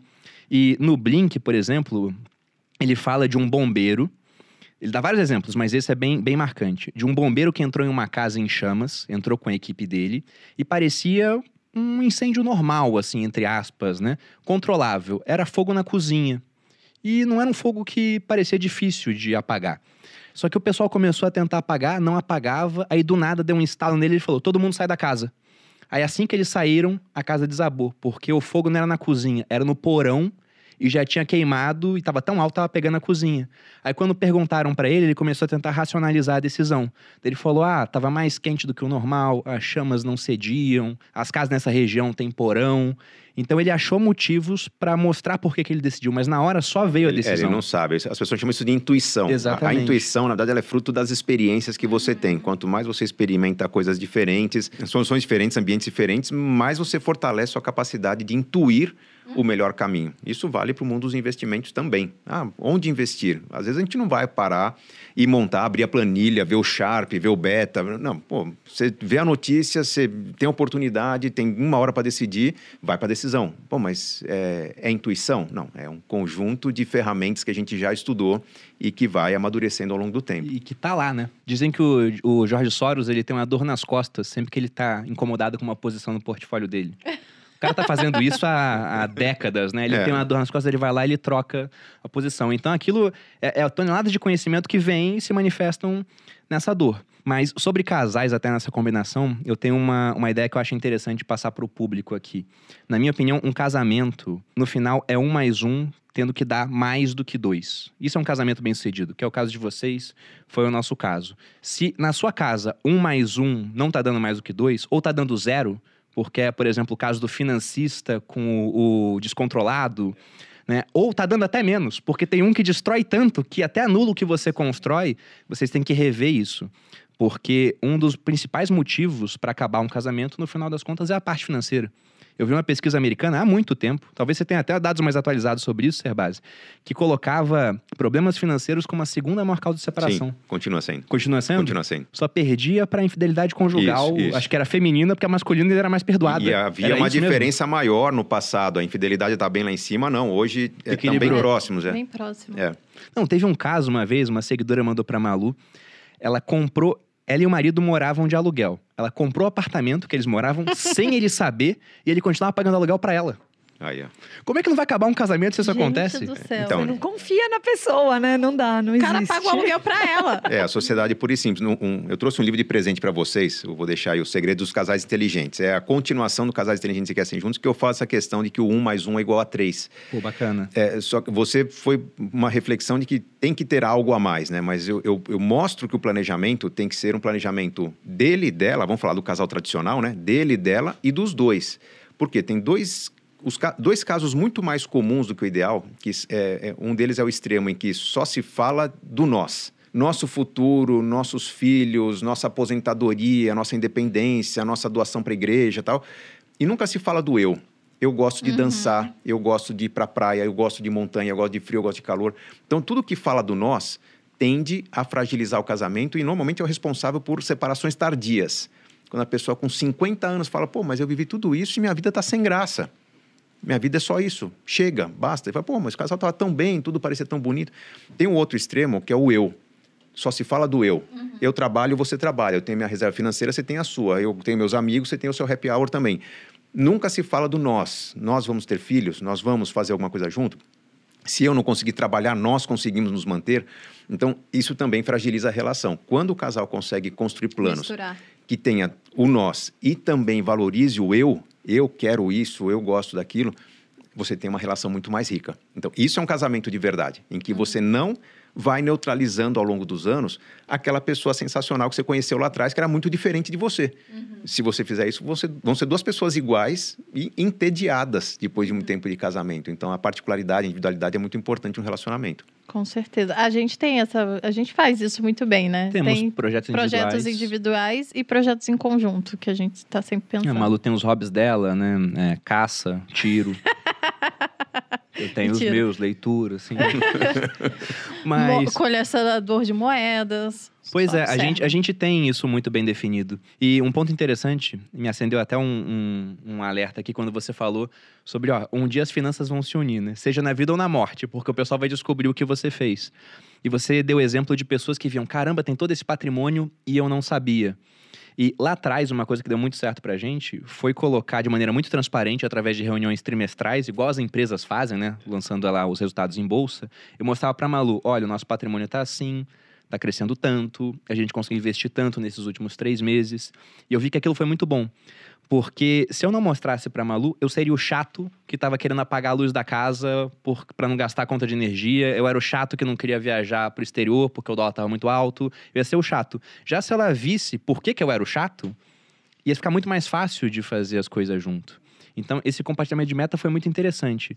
E com a sua experiência aí de, de consultor, Sebase, também com o livro quase completando 20 anos, o que, que você acha que são os principais erros que um casal comete quando eles querem começar a, a ter essa vida, mas simplesmente, não sei, não conseguem? Por que, que isso não dá certo? Ó, primeiro erro é, é manter é, a vida como se fosse de solteiro. Vamos morar junto, mas não há esse esforço em criar objetivos em comum.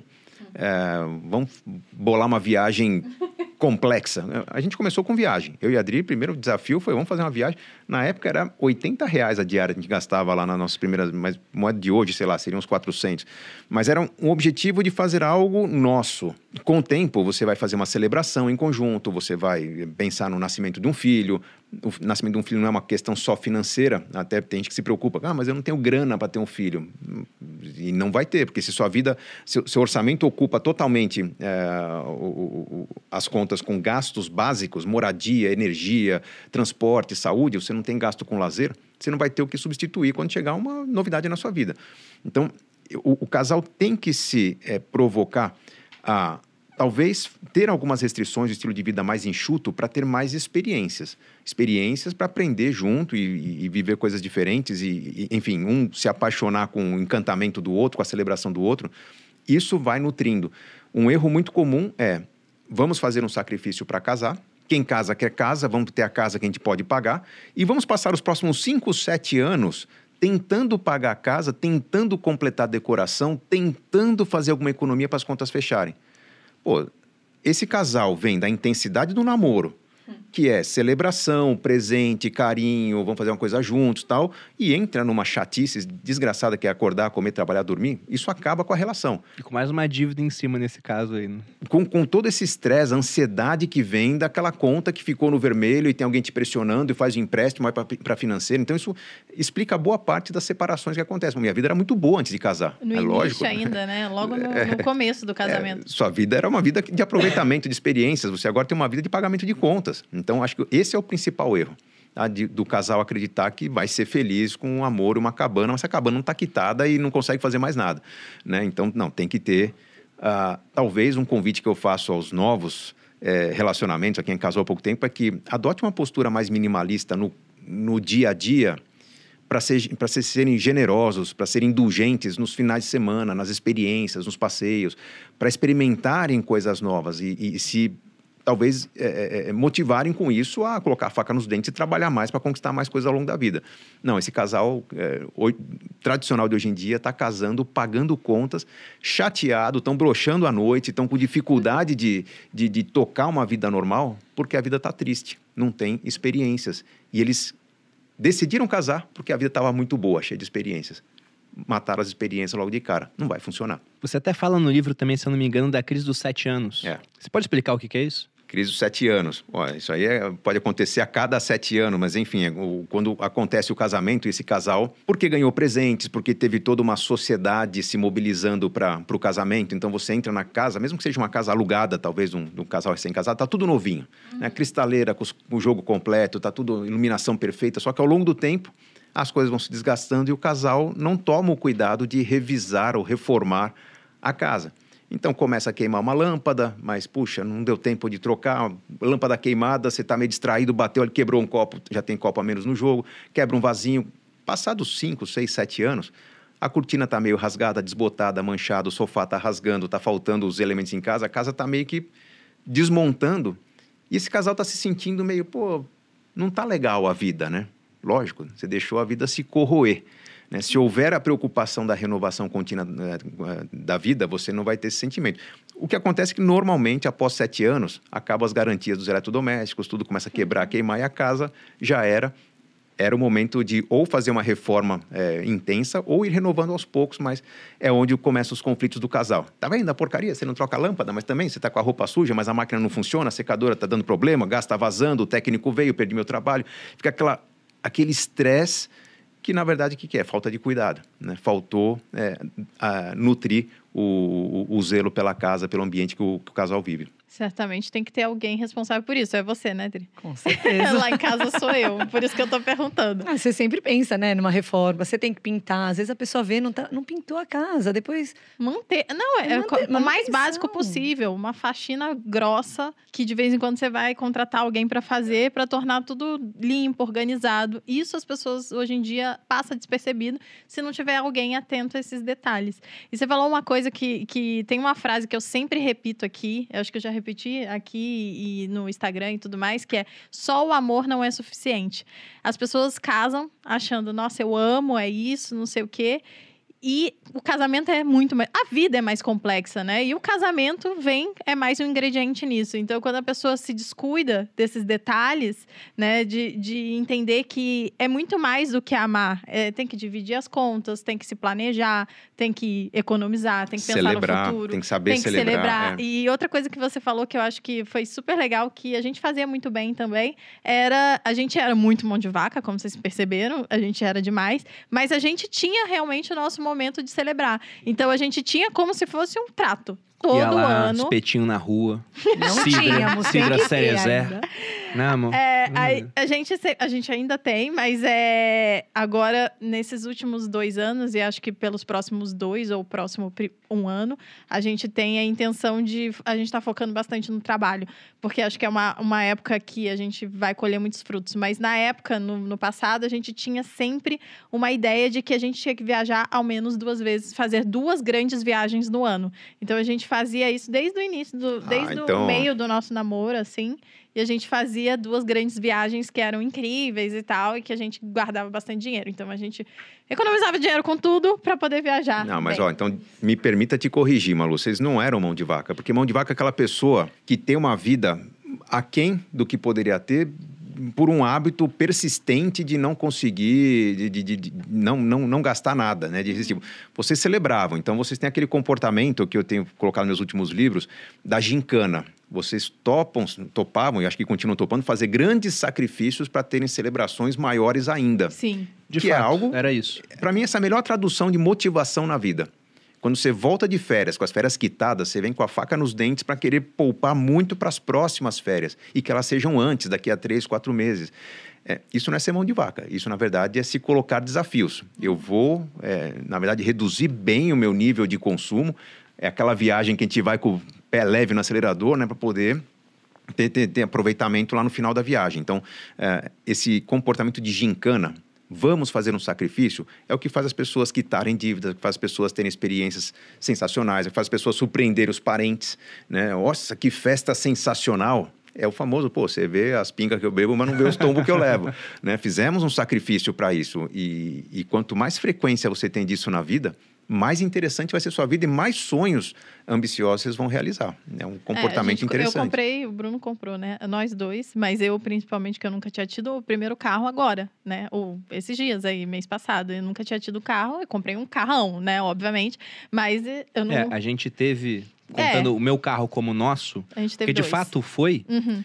é, o primeiro, na verdade, eu comprei, a gente estava namorando, mas o segundo já era nosso. Era um carro. é, Era nosso. Eu meu tive um sozinho, não. C3 durante seis anos, né? E depois Era eu tive um horrível. Renault Clio vermelho, duas portas, sem direção Era hidráulica. horrível também. Era legal que você economizava academia, porque cada baliza era, né? Aí, ó. Um monte É, de exercício. Sabemos Mas que a é gente isso. teve esses dois carros, isso aí, desde o tempo que a gente estava no comecinho do namoro, até 2017, foram sete anos com dois carros, e os meus amigos comprando Honda Civic, Jetta, Melhorando. e me zoando, né? Pô, o C3, velho, não sei o quê.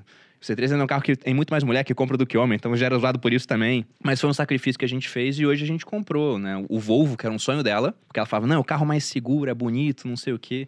E tô adorando, eu sei que você tem um carro elétrico também. Tem um carro elétrico. Nossa, é. tô, tô Logo, gostando logo ela muito. faz um upgrade para um e-tron, um Audi e-tron, que é um carro É, sensacional. Então, demorei tanto pra comprar esse por causa do Bruno, porque eu queria que ele comprasse o carro pra mim. E ele nunca comprava.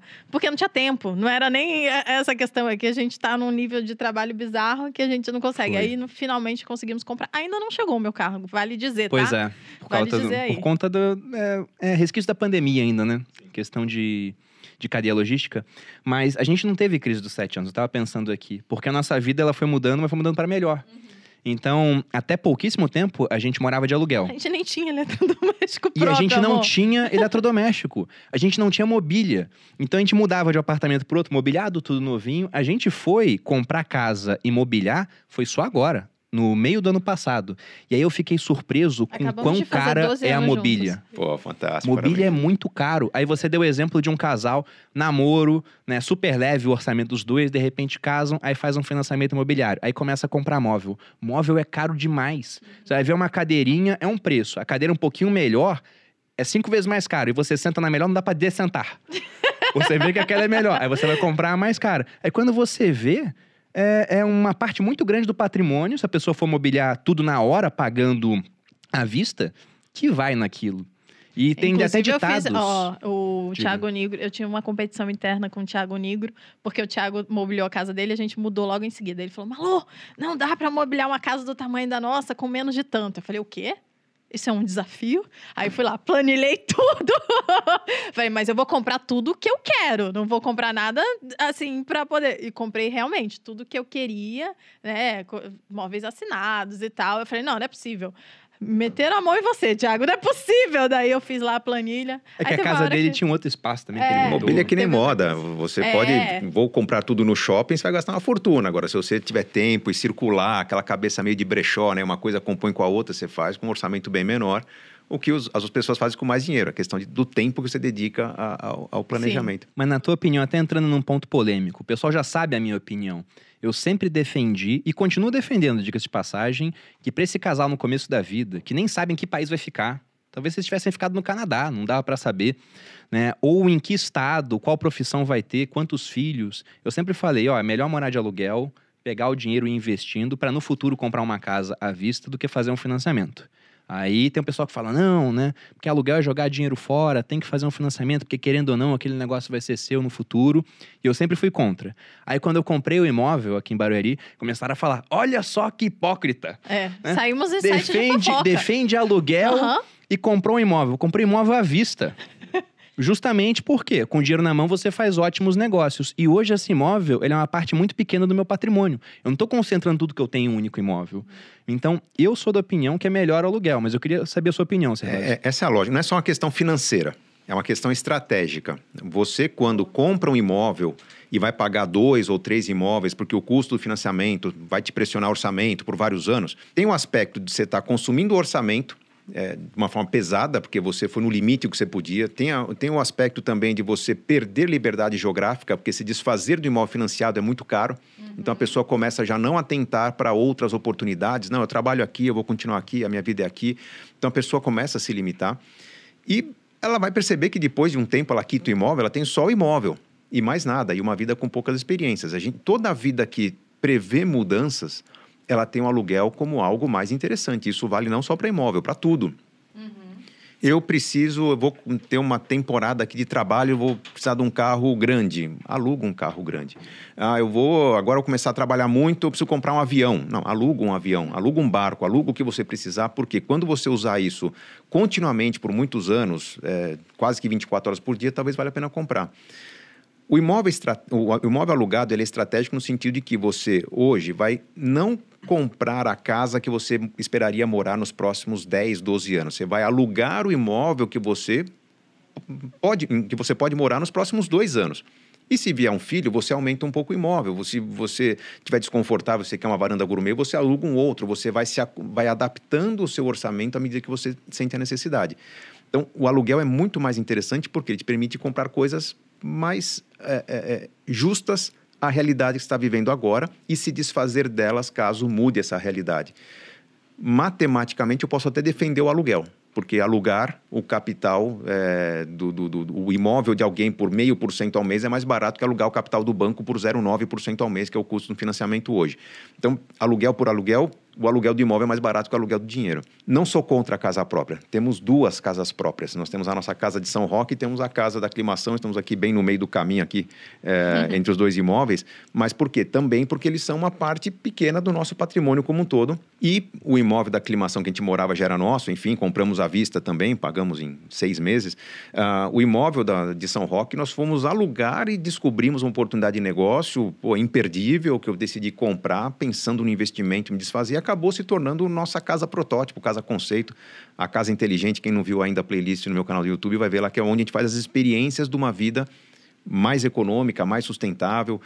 Todas as minhas experiências de sustentabilidade estão ligadas a essa casa. O próprio carro elétrico que eu ando hoje, ele eh, nasceu da nossa geração fotovoltaica, temos colocado a geração própria de energia em casa. Vamos minerar Bitcoin lá, hein, Sebas? Oi, vamos minerar Bitcoin? Pô, vamos lá, vamos lá que Ah, tá não, interessante. Não fala isso não, que ele vai mesmo. Ele leva. Neste, a- a gente começou, a, a gente viveu na casa durante a pandemia, nesse momento estamos com excedente de geração, está sobrando energia. Olha então vamos, vamos conversar sobre essa mineração aí, a gente faz negócio hoje. Mas o carro elétrico, por exemplo, já rodei 16 mil quilômetros com o carro com gasto zero de combustível ou energia. Não paguei nenhum recarregamento do carro nesses 16 mil quilômetros. É uma Bruno diferença também não. muito Deixa eu grande. explicar a técnica do Bruno. A gente comprou um carro híbrido, né? Dois, um ainda não chegou, que é o meu, dele tá aí. Aí, o que que ele faz? Ele carrega no shopping, ele carrega aqui no escritório. Mas é então, ele isso. não tá pagando. É isso. Essa é a técnica dele. Eu não vou mais pagar. Não, e aí você vai ver o consumo, né? Porque muito de vez em quando, quando a, a bateria acaba, O seu eu sei que tem uma autonomia muito maior Sim, do que esse que é 450 híbrido. quilômetros. É, é incrível. Aqui você roda com o meu, acho que é coisa de 70 quilômetros. Então ele pode acabar rápido. E aí entra na gasolina. Mas faz muito tempo que não entra na gasolina, porque a, minha vida praticamente é daqui até São Paulo, no máximo, volta. Aí com o máximo da bateria é, carregada não tem problema. Ou do trabalho para casa, casa para o trabalho. Então teve uma hora que eu fui olhar o consumo de combustível. A cada meio litro de combustível ele tá fazendo 100 quilômetros. Aí. Falei, caramba. Daqui tá a pouco- achando. Daqui a pouco vai ter que se preocupar em rodar com a gasolina para não estragar no, no tanque. Pois é. Mas é isso, porque hoje, onde você para, tem a chamada carga de, de conveniência, né? De a gentileza que estabelecimentos oferecem. Até porque a energia que um carro consome é pouca. pouquíssima. Uma carga completa. Completa, ninguém vai completar um carro. Mas se você carregou ali durante uma, duas horas, está gastando 7, 8 reais de energia. É, é uma conveniência que. Puxa, para atrair as pessoas e criar uma certa fidelidade, vale muito a pena. A gente sai todos os dias de casa com o carro 100% carregado. A gente não se preocupa em parar nos lugares para carregar. E aí, custo zero também, porque a energia vem do sol, né? Poxa, massa. que interessante. Eu já vi essa playlist da tua casa já. Eu achei fantástico, assim. Até uma das coisas que a gente fez, essa casa que a gente comprou, é a casa dos sonhos da Malu. E a gente pretende tornar uma casa também. Mas- já tem uma cisterna tô muito grande, maior né? já, daqui a Painel. pouco. ah, sempre dá pra sonhar, né? Mas eu, essa casa é muito maravilhosa. Não, é, é muito boa. É muito boa. É, a energia fotovoltaica, hoje você coloca na construção da casa, ela- a casa vai custar 20% a mais, 25% a mais, mas você zerar o gasto de energia e poder incrementar a casa com elementos elétricos, né? Nosso aquecimento de piscina é elétrico, nossos, tem ar-condicionado, chuveiro quente, tudo, e você não se preocupa com o consumo, é algo fantástico. Não, é, é, é muito bacana. E também tá fazendo uma parte ali de, de evitar poluição, né? Uma preocupação ambiental. Mas aproveitando agora também a experiência de vocês, porque vocês têm três filhos. Três filhos. E eu acredito que isso mude muito a vida do casal, né? A gente não passou por isso ainda. Até hoje, para passar, acho que vai ser mais tranquilo em termos financeiros, que é uma preocupação de muita gente. Mas o que vocês podem tirar até da experiência de vocês com as três crianças, para passar de dicas para quem está nos ouvindo aqui? Odri, precisa de dinheiro pra poder ter filho? O Gui fala até hoje o carro que ele saiu da maternidade, o carro que as irmãs saíram. A primeira viagem dele, a primeira das irmãs. Ele fala, poxa, sacanagem isso, hein? Mas a vida sempre vai melhorando, cada um com a sua história, né? A única coisa que eu sempre falo, em algum momento aqui a gente estava falando, como as coisas vão mudando, como vocês se preocupam cada um com uma coisa, e uma coisa que eu sempre me preocupei muito foi com o casal em si. Então eu prezo muito pelo relacionamento da gente. Então, por mais que venham filhos, o casal vai ficar. Os filhos um dia vão embora, né? Então, isso é uma coisa que a gente cuida Sempre. bastante. É. Então, Legal. é uma coisa que. Experiências a dois, viagens a dois. Exatamente. A gente depois eu fico, eu sou uma pessoa mais medrosa, detesto deixar a minha cria. Qual a idade do- dos três hoje? 10, 12, 14. Então, Até que já estão mais agora grandinhos já estão agora, maiores, Foi né? mas você planejado. sente uma insegurança, né? De vou deixá-lo se acontece qualquer coisa, né? Então, assim, mas eu acho que tem que ter um momento a dois, né? A vida é nossa. E a gente começou junto, quem começou fomos nós dois. Eles são frutos disso, né? Então, foi planejado, foi no momento que a gente queria. Eu perdi a primeira gestação, mas engravidei Logo depois. super rápido.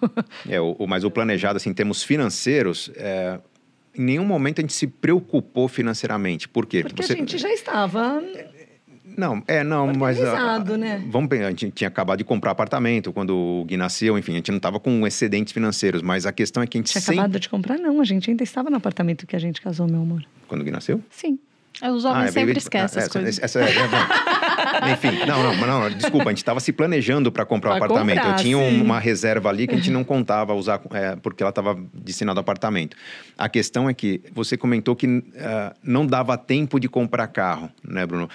A gente, durante muito tempo, teve essa coisa do trabalho chegar e a renda crescer, a gente não mudar a vida. É, é um lance que nos livros eu coloco como viver um degrau abaixo do que você pode viver. Isso é quase que uma fórmula mágica, porque a gente sempre gastou muito com lazer, com experiências. Vamos num show, vamos num musical, vamos fazer uma viagem, pô, bate e volta aqui ali.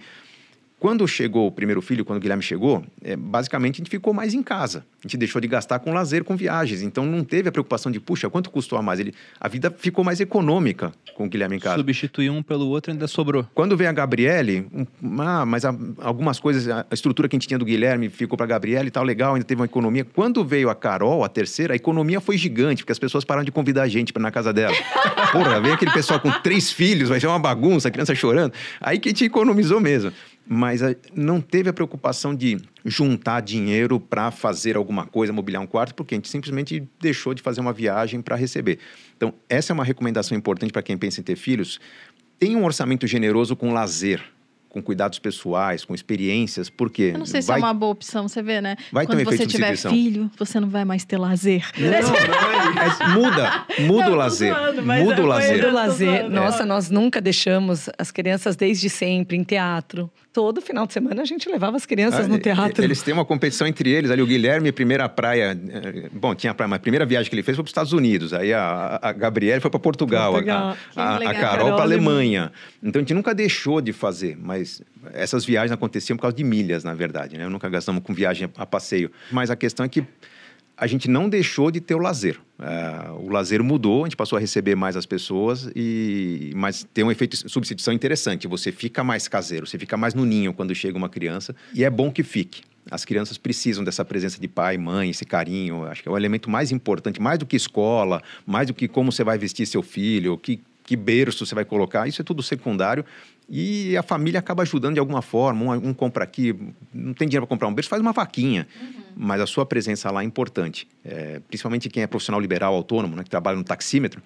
Ah, vou trabalhar mais para garantir o melhor para meus filhos. Olha, sem pai, sem mãe do lado, esses filhos não, não adianta ter a melhor escola que eles não vão para frente. A presença ela faz diferença, o exemplo, a- o carinho né, é muito importante, mais do que o dinheiro. Não, mas sobre essa parte do lazer, eu gostei dessa dica. Porque, de fato, né?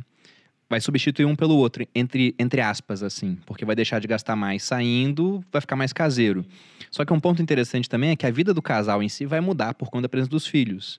E se o casal não teve muito lazer antes, ele pensa, nossa, perdi aquela parte e não vou ter mais. Não do jeito que poderia ser quando era só o casal. Então é bem interessante mesmo ter um orçamento de lazer pro casal, generoso. Tem que ter, tem que ter. Vou aumentar meu orçamento de lazer pro casal. Na verdade, o orçamento a gente O tem. A orçamento gente tá só tá ok. faltando tempo. O tempo tá, tá ok. complicado. Pois é. Mas realmente, a pandemia me roubou aí um ano. Inclusive, eu sempre, sempre falo disso, né? Eu falo, pô, tinha umas viagens planejadas que eu queria fazer antes de engravidar. E não rolou, por causa da, da pandemia, principalmente. E no final, acho que não vai rolar mesmo, não. Ah, não tinha verba, não. Mas nós, sempre- Nós fizemos uma viagem que acho que eu nunca pagaria o que nós pagamos nessa última viagem, mas foi o orçamento de três viagens que nós cancelamos. Por quê? Tava lá, lá, verba né? de viagem. Aí é o lado planejado que a Adri fala. Pô, tem verba de viagem, tá acumulando, a pandemia não passa. A hora que a gente percebeu, vamos viajar, fizemos uma viagem luxuosa essa última, né? A gente tem esse equilíbrio, a gente tem isso muito bem, né, na a gente nossa como experiência, né? vida. É, não é uma coisa que. É, a gente Eu não sei se porque a gente não, não vive lá em cima, sabe? A gente não tem. A gente Não é não, gosta de, a gente sonho, não, não- gosta de muita é, mordomia. então- Eu me sinto desconfortável. Chega no hotel e tem a pessoa com a toalhinha do lado e viajar, tem motorista. Eu não gosto de, de alguém prestando serviço para mim. É, A gente pessoa gosta se sente, gente ela a pessoa se coloca numa posição muito é, submissa, Inferior, né? in- inferior. Eu não gosto. Eu- eu- se a pessoa conversar comigo com, como se fosse um amigo, ok. Agora, prestador de serviço é, me desconforta. É, então, eu gosto de viagem que eu me viro. Que eu vou, eu alugo o carro e a gente, pô, tem que preparar uma comida. Mas, de vez em quando, o luxo é... É bom também. É para desestressar de uma pandemia que foi pesada Eu aí. gosto quando falam, Vossa Excelência, está pronta aqui sua banheira, né, Boludinho? Brincando, né? Até parece. E sobre essa questão dos negócios, porque vocês são sócios na vida e também nos negócios. É. Como é que é essa, essa questão para vocês? Vocês dividem as atividades também igual da casa nos negócios? Não, é, Não. é uma relação bem, bem simples. A, a Adri ela é mais uma conselheira dos negócios. Fica no board ali. É, exatamente. O dia a dia sou eu e a gente, eu, eu busco as pessoas que preciso para ajudar, é, porque ela tem uma rotina que eu não invejo. Tem uma rotina extremamente sobrecarregada com filhos que estudam em períodos diferentes. Agora o Guilherme estuda de manhã, as meninas estudam à tarde e tem as atividades complementares e sempre tem médico, reunião. Às vezes ela me acompanhar em alguns, algumas eh, situações mais sensíveis aí como hoje, né? É, não, hoje ela foi convidada. É, mas ela tem uma rotina muito puxada. Então, se eu começo a envolvê-la na intensidade que é o, o meu trabalho, o trabalho de vocês, nós vivemos no mundo das redes sociais. Uma palavra meio esquisita que a gente coloca, vem um bombardeio, tem que estar sempre alerta. Eu não quero envolvê-la nesse tipo de ansiedade, porque ela já tem uma rotina muito, muito pesada. Ela acaba se envolvendo sentimentalmente. Ela vê quando eu estou pesado e ela, ela me puxa, pô, vamos, vamos conversar, vamos ver o que, que não está legal aqui. Mas a, Basicamente, ela cuida da burocracia, documentação, a parte com contador, secretária, é, tudo tem que estar funcionando, plano de saúde, a parte dos aéreos aí de viagem, toda a burocracia é com ela e eu cuido mais da execução. Bacana. A vida é complexa, né? É. Tem muita coisa. É, com três filhos, cada filho é uma variável diferente. É, É uma mais uma pessoa... vida, É uma É, é, empresa, é, né, é, gente? é, Quase. Deve ser uma empresa diferente. Porque eu brinco que a Casa Nova é uma empresa.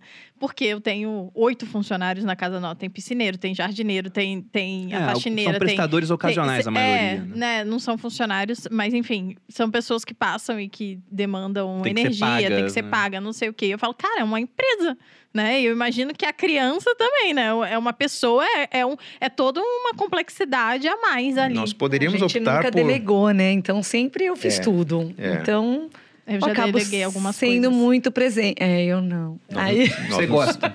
Nós nos sentimos muito desconfortáveis em algumas situações, quando estamos em viagem, por exemplo, chegar num hotel e você vai para brinquedoteca com a criança e fala, pô, mas só tem gente vestida de branco aqui, né? Ó, se eu não for babá, posso entrar? Pode, fica à vontade. A a- a- os pais, eles deixam a- as das crianças em férias, resorts. em família. Num resort, beira de praia, e ali os pais estão se divertindo e a criança está com a babá.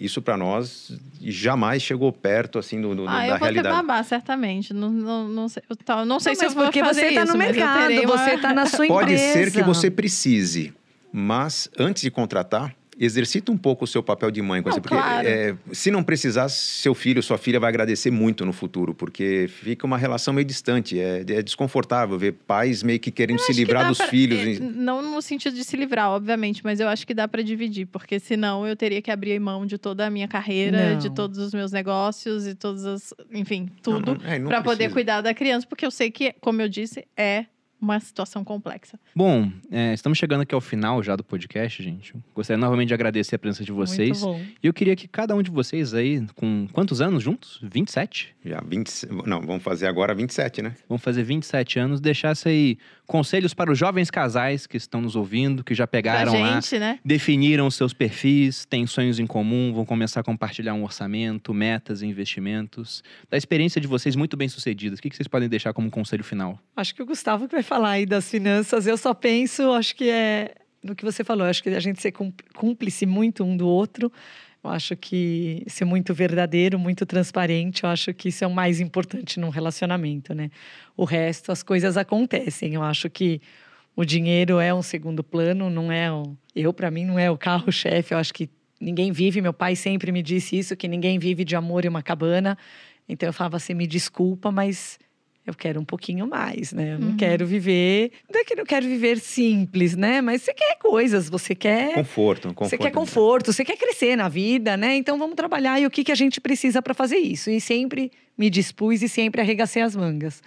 É, por decisão própria, eu decidi parar, mas eu acho que foi uma decisão nossa, enfim, do casal. E o Gustavo levou para frente o negócio e deu para fazer isso. Eu não era tão feliz do que eu fazia, nunca fazia, porque me rendia bem. Tava no começo lá, que ela você levanta a manga, arregaça a manga e vai. Então, assim, eu preciso mudar. Bom, o que, que eu vou mudar? Primeiro eu vou ter filho, depois eu vejo. Então, e aí a vida foi acontecendo e a gente foi. Mas eu acho que, acima de tudo, um, um relacionamento é transparência e é essa cumplicidade que acho que a gente É. tem. Com certeza. É, eu legal. diria que, assim, a, a vida sempre vai nos puxar para a rotina. Quem casou há pouco tempo vai ter o argumento de que temos que trabalhar, temos que crescer, temos que fazer sacrifícios, temos que visitar a família de um, a família de outro, temos que encontrar os amigos. Temos, temos, temos, temos, temos, e tudo isso tende àquela crise dos sete anos que a gente falou agora há pouco. Chega uma hora que a gente esquece do nós. Uma dica importante é pensem no casal. É, pode ser ter a tradição de toda quinta ou sexta-feira ter um jantar a dois fora de casa. Se não puder fora de casa, um cozinhar para o outro. Talvez uma viagem a cada seis meses ou no máximo a cada dois meses, mas alguma coisa que seja para os dois para nutrir aquilo que provocou o casamento. O casamento vem do namoro. O namoro vem de experiências interessantes de um, um com o outro, construindo aquilo que de repente um olha para o outro e fala: puxa, vamos ter isso para a vida toda? Aí, de repente, as pessoas se casam e acabou aquilo que queriam ter para a vida toda. O motivo Não, es- pelo qual começou, some. não esqueçam disso, porque esse é o grande combustível para você chegar na segunda-feira de manhã e trabalhar com a faca nos dentes, você investir de forma consciente, você construir as coisas. A motivação vem de você querer fazer as coisas. Não queira primeiro juntar o dinheiro para viver lá na frente, porque pode ser que você descubra numa certa altura que ficou tarde para viver e você vai se arrepender do que você fez. Então, cuidem do, do relacionamento e cuidem do outro, que essa, essa é uma lição poderosa. Você tem alguma dica, Boludinha? Não, a Adri tava falando ali e, e me veio na cabeça que uma coisa que a gente sempre brinca, né? O dinheiro não, não é o papel principal em nenhuma relação. Num relacionamento a dois também, né? Ele não deveria ser o principal motivo. Ele deveria ser um a mais, a solução dos problemas, o que vem complementar, o que vem somar. Então, a partir do momento que você consegue dar ao dinheiro um papel secundário, tudo fica mais fácil, tudo flui melhor.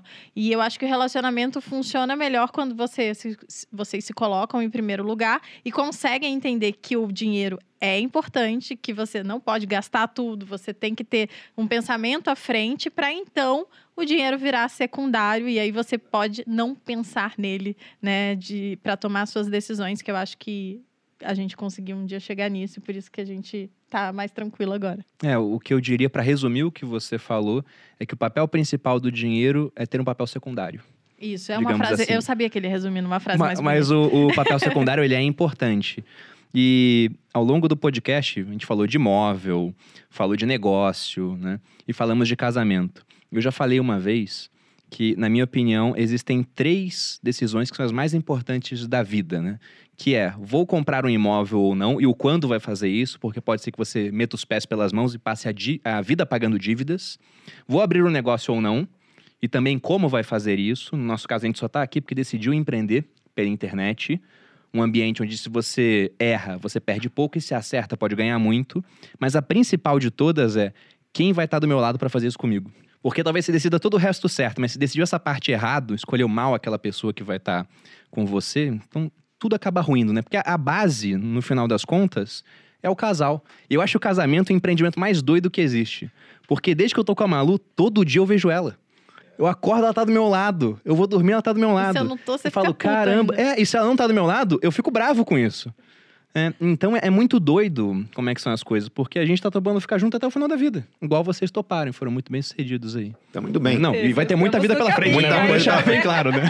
Sensação que tá começando aí. Mas é, enfim, se a gente bom. pode compartilhar com as pessoas, é, é com muito orgulho que a gente compartilha todo o meu conteúdo nos livros, treinamentos, é, o meu curso de inteligência financeira, nada mais é do que um reflexo da, da nossa forma de Sim. pensar, da nossa forma de nos organizarmos. E, enfim, o convite para que as pessoas ouçam, leiam, aprendam, participem dos cursos para, enfim, entender uma maneira de organizar as prioridades, organizar as escolhas e escolher melhor. Meu trabalho é ajudar as pessoas a fazerem boas escolhas, simplesmente isso. Aproveitando, então, fala pra gente onde a gente pode encontrar você nas redes sociais, ou no, onde, Vamos quais lá. são os livros e etc. Principais canais, no YouTube, no Instagram. No Instagram estou com o Gustavo Cerbasi, no YouTube também. Meus livros, só pesquisar por Gustavo Cerbasi. Uhum. Casais Inteligentes é o mais conhecido, o mais importante, acho que é o Como Organizar Sua Vida Financeira. O pessoal gosta mais hoje em dia, a Riqueza da Vida Simples, que eu falo muito essa questão da sustentabilidade. E nas redes, agora, 7, 8, 9 de fevereiro, não sei se vai dar tempo já de, do, do podcast ao ar né, nessa sai, data. Sai antes. É, tem o, o, plano definitivo, que é todo mundo que tem um curso online faz uma degustação e é um treinamento que eu faço, mostrando para as pessoas o passo a passo para ter uma vida mais organizada. Quem quiser continuar depois no curso de inteligência financeira será convidado, mas fica o convite para participarem no meu, no meu Instagram, está lá no link da bio o processo passo a passo todo para se inscrever, participar, gratuito com minhas ferramentas ali oferecidas para a pessoa começar um 2020 com a vida financeira engrenada. Não, 2022. 2022, é. Eu, fa eu falei 2020? 20. Pô, não, eu estava incomodado hoje de manhã. Eu, eu, eu, porque tava, eu estava vendo aqui ó, a pandemia 2020 2021. É um, uma, um biênio que funcionou como um ano, né? É verdade. Uhum. Isso incomodou muita gente, porque a vida parece que não andou nesse período. Estamos em 2022, 2022 mais organizado, ano de eleição, ano turbulento, ano de volatilidade. As pessoas têm que tomar muito cuidado com os investimentos. Mas é um ano interessante, porque sim, sim. A, volatilidade é a característica dos investimentos do Brasil. A gente tem que saber aproveitar isso para construir bom patrimônio nos próximos anos. Com certeza. E a no Adri, teu caso, eu Adri... ia falar que a gente pode encontrar, Adri, eu não sei se você não usa muito as redes Eu não sociais. uso rede mas a gente social, pode encontrar não. nas redes sociais Nas do minhas Gustavo. redes. É. Todo mundo me acha lá. Ótimo. Onde que as pessoas te encontram, Boludinha? Vocês podem me encontrar no arroba Maluperini, no Instagram, ou no TikTok, não sei o arroba de lá, mas se botar Maluperini vai achar. É, também aqui no canal dos sócios, toda quinta-feira, meio-dia, ou em todas as plataformas de streaming de áudio, às seis da manhã. É, acertei? às seis da manhã para vocês já começarem o card do dia. E também, às vezes, a gente está lançando também um episódio, às vezes ao vivo, às vezes gravado, na terça-feira. Então, as, é, aproveitem para curtir o, o, esse vídeo aqui e também se inscrever no canal para vocês receberem as notificações caso a gente entre ao vivo ou tenha um outro vídeo novo. Bom, vocês podem me achar no Instagram em Bruno Perini, nas outras redes procurar por Bruno Perini e no YouTube no canal Você Mais Rico com vídeos toda segunda e também na quarta. E aqui no Sócios toda quinta. Aos nossos convidados, muito obrigado. Oh, uma honra. A gente não podia iniciar de maneira melhor essa série aqui, onde vamos chamar casais que enriqueceram juntos. Serbaz, espero que seja a primeira vez aqui de muitas. Dri também, sempre que quiser Obrigada. voltar, as portas estão abertas. Nós somos vizinhos, como eu falei, tá no meio das nossas duas moradias aqui. Voltaremos mais vezes. Um prazer enorme estar com você, gente. Muito obrigado pelo convite. Não, a gente Obrigada, que agradece, cara. Você foi uma grande inspiração aí em tudo que eu fiz no mundo das finanças. Sabe que aprendi muito contigo e continuo aprendendo, inclusive. Olha, eu posso dizer o mesmo, viu? A gente tem uma troca legal. boa aí. Pô, Parabéns pelo trabalho aí. Continuem assim. Pô, E obrigado. assim babamos esse ovo agora, neste momento. E finalizamos esse podcast. Finalizamos, finalizamos. Pessoal, muito obrigado. Espero que tenham gostado. A todos, um grande abraço e até a próxima. Beijos.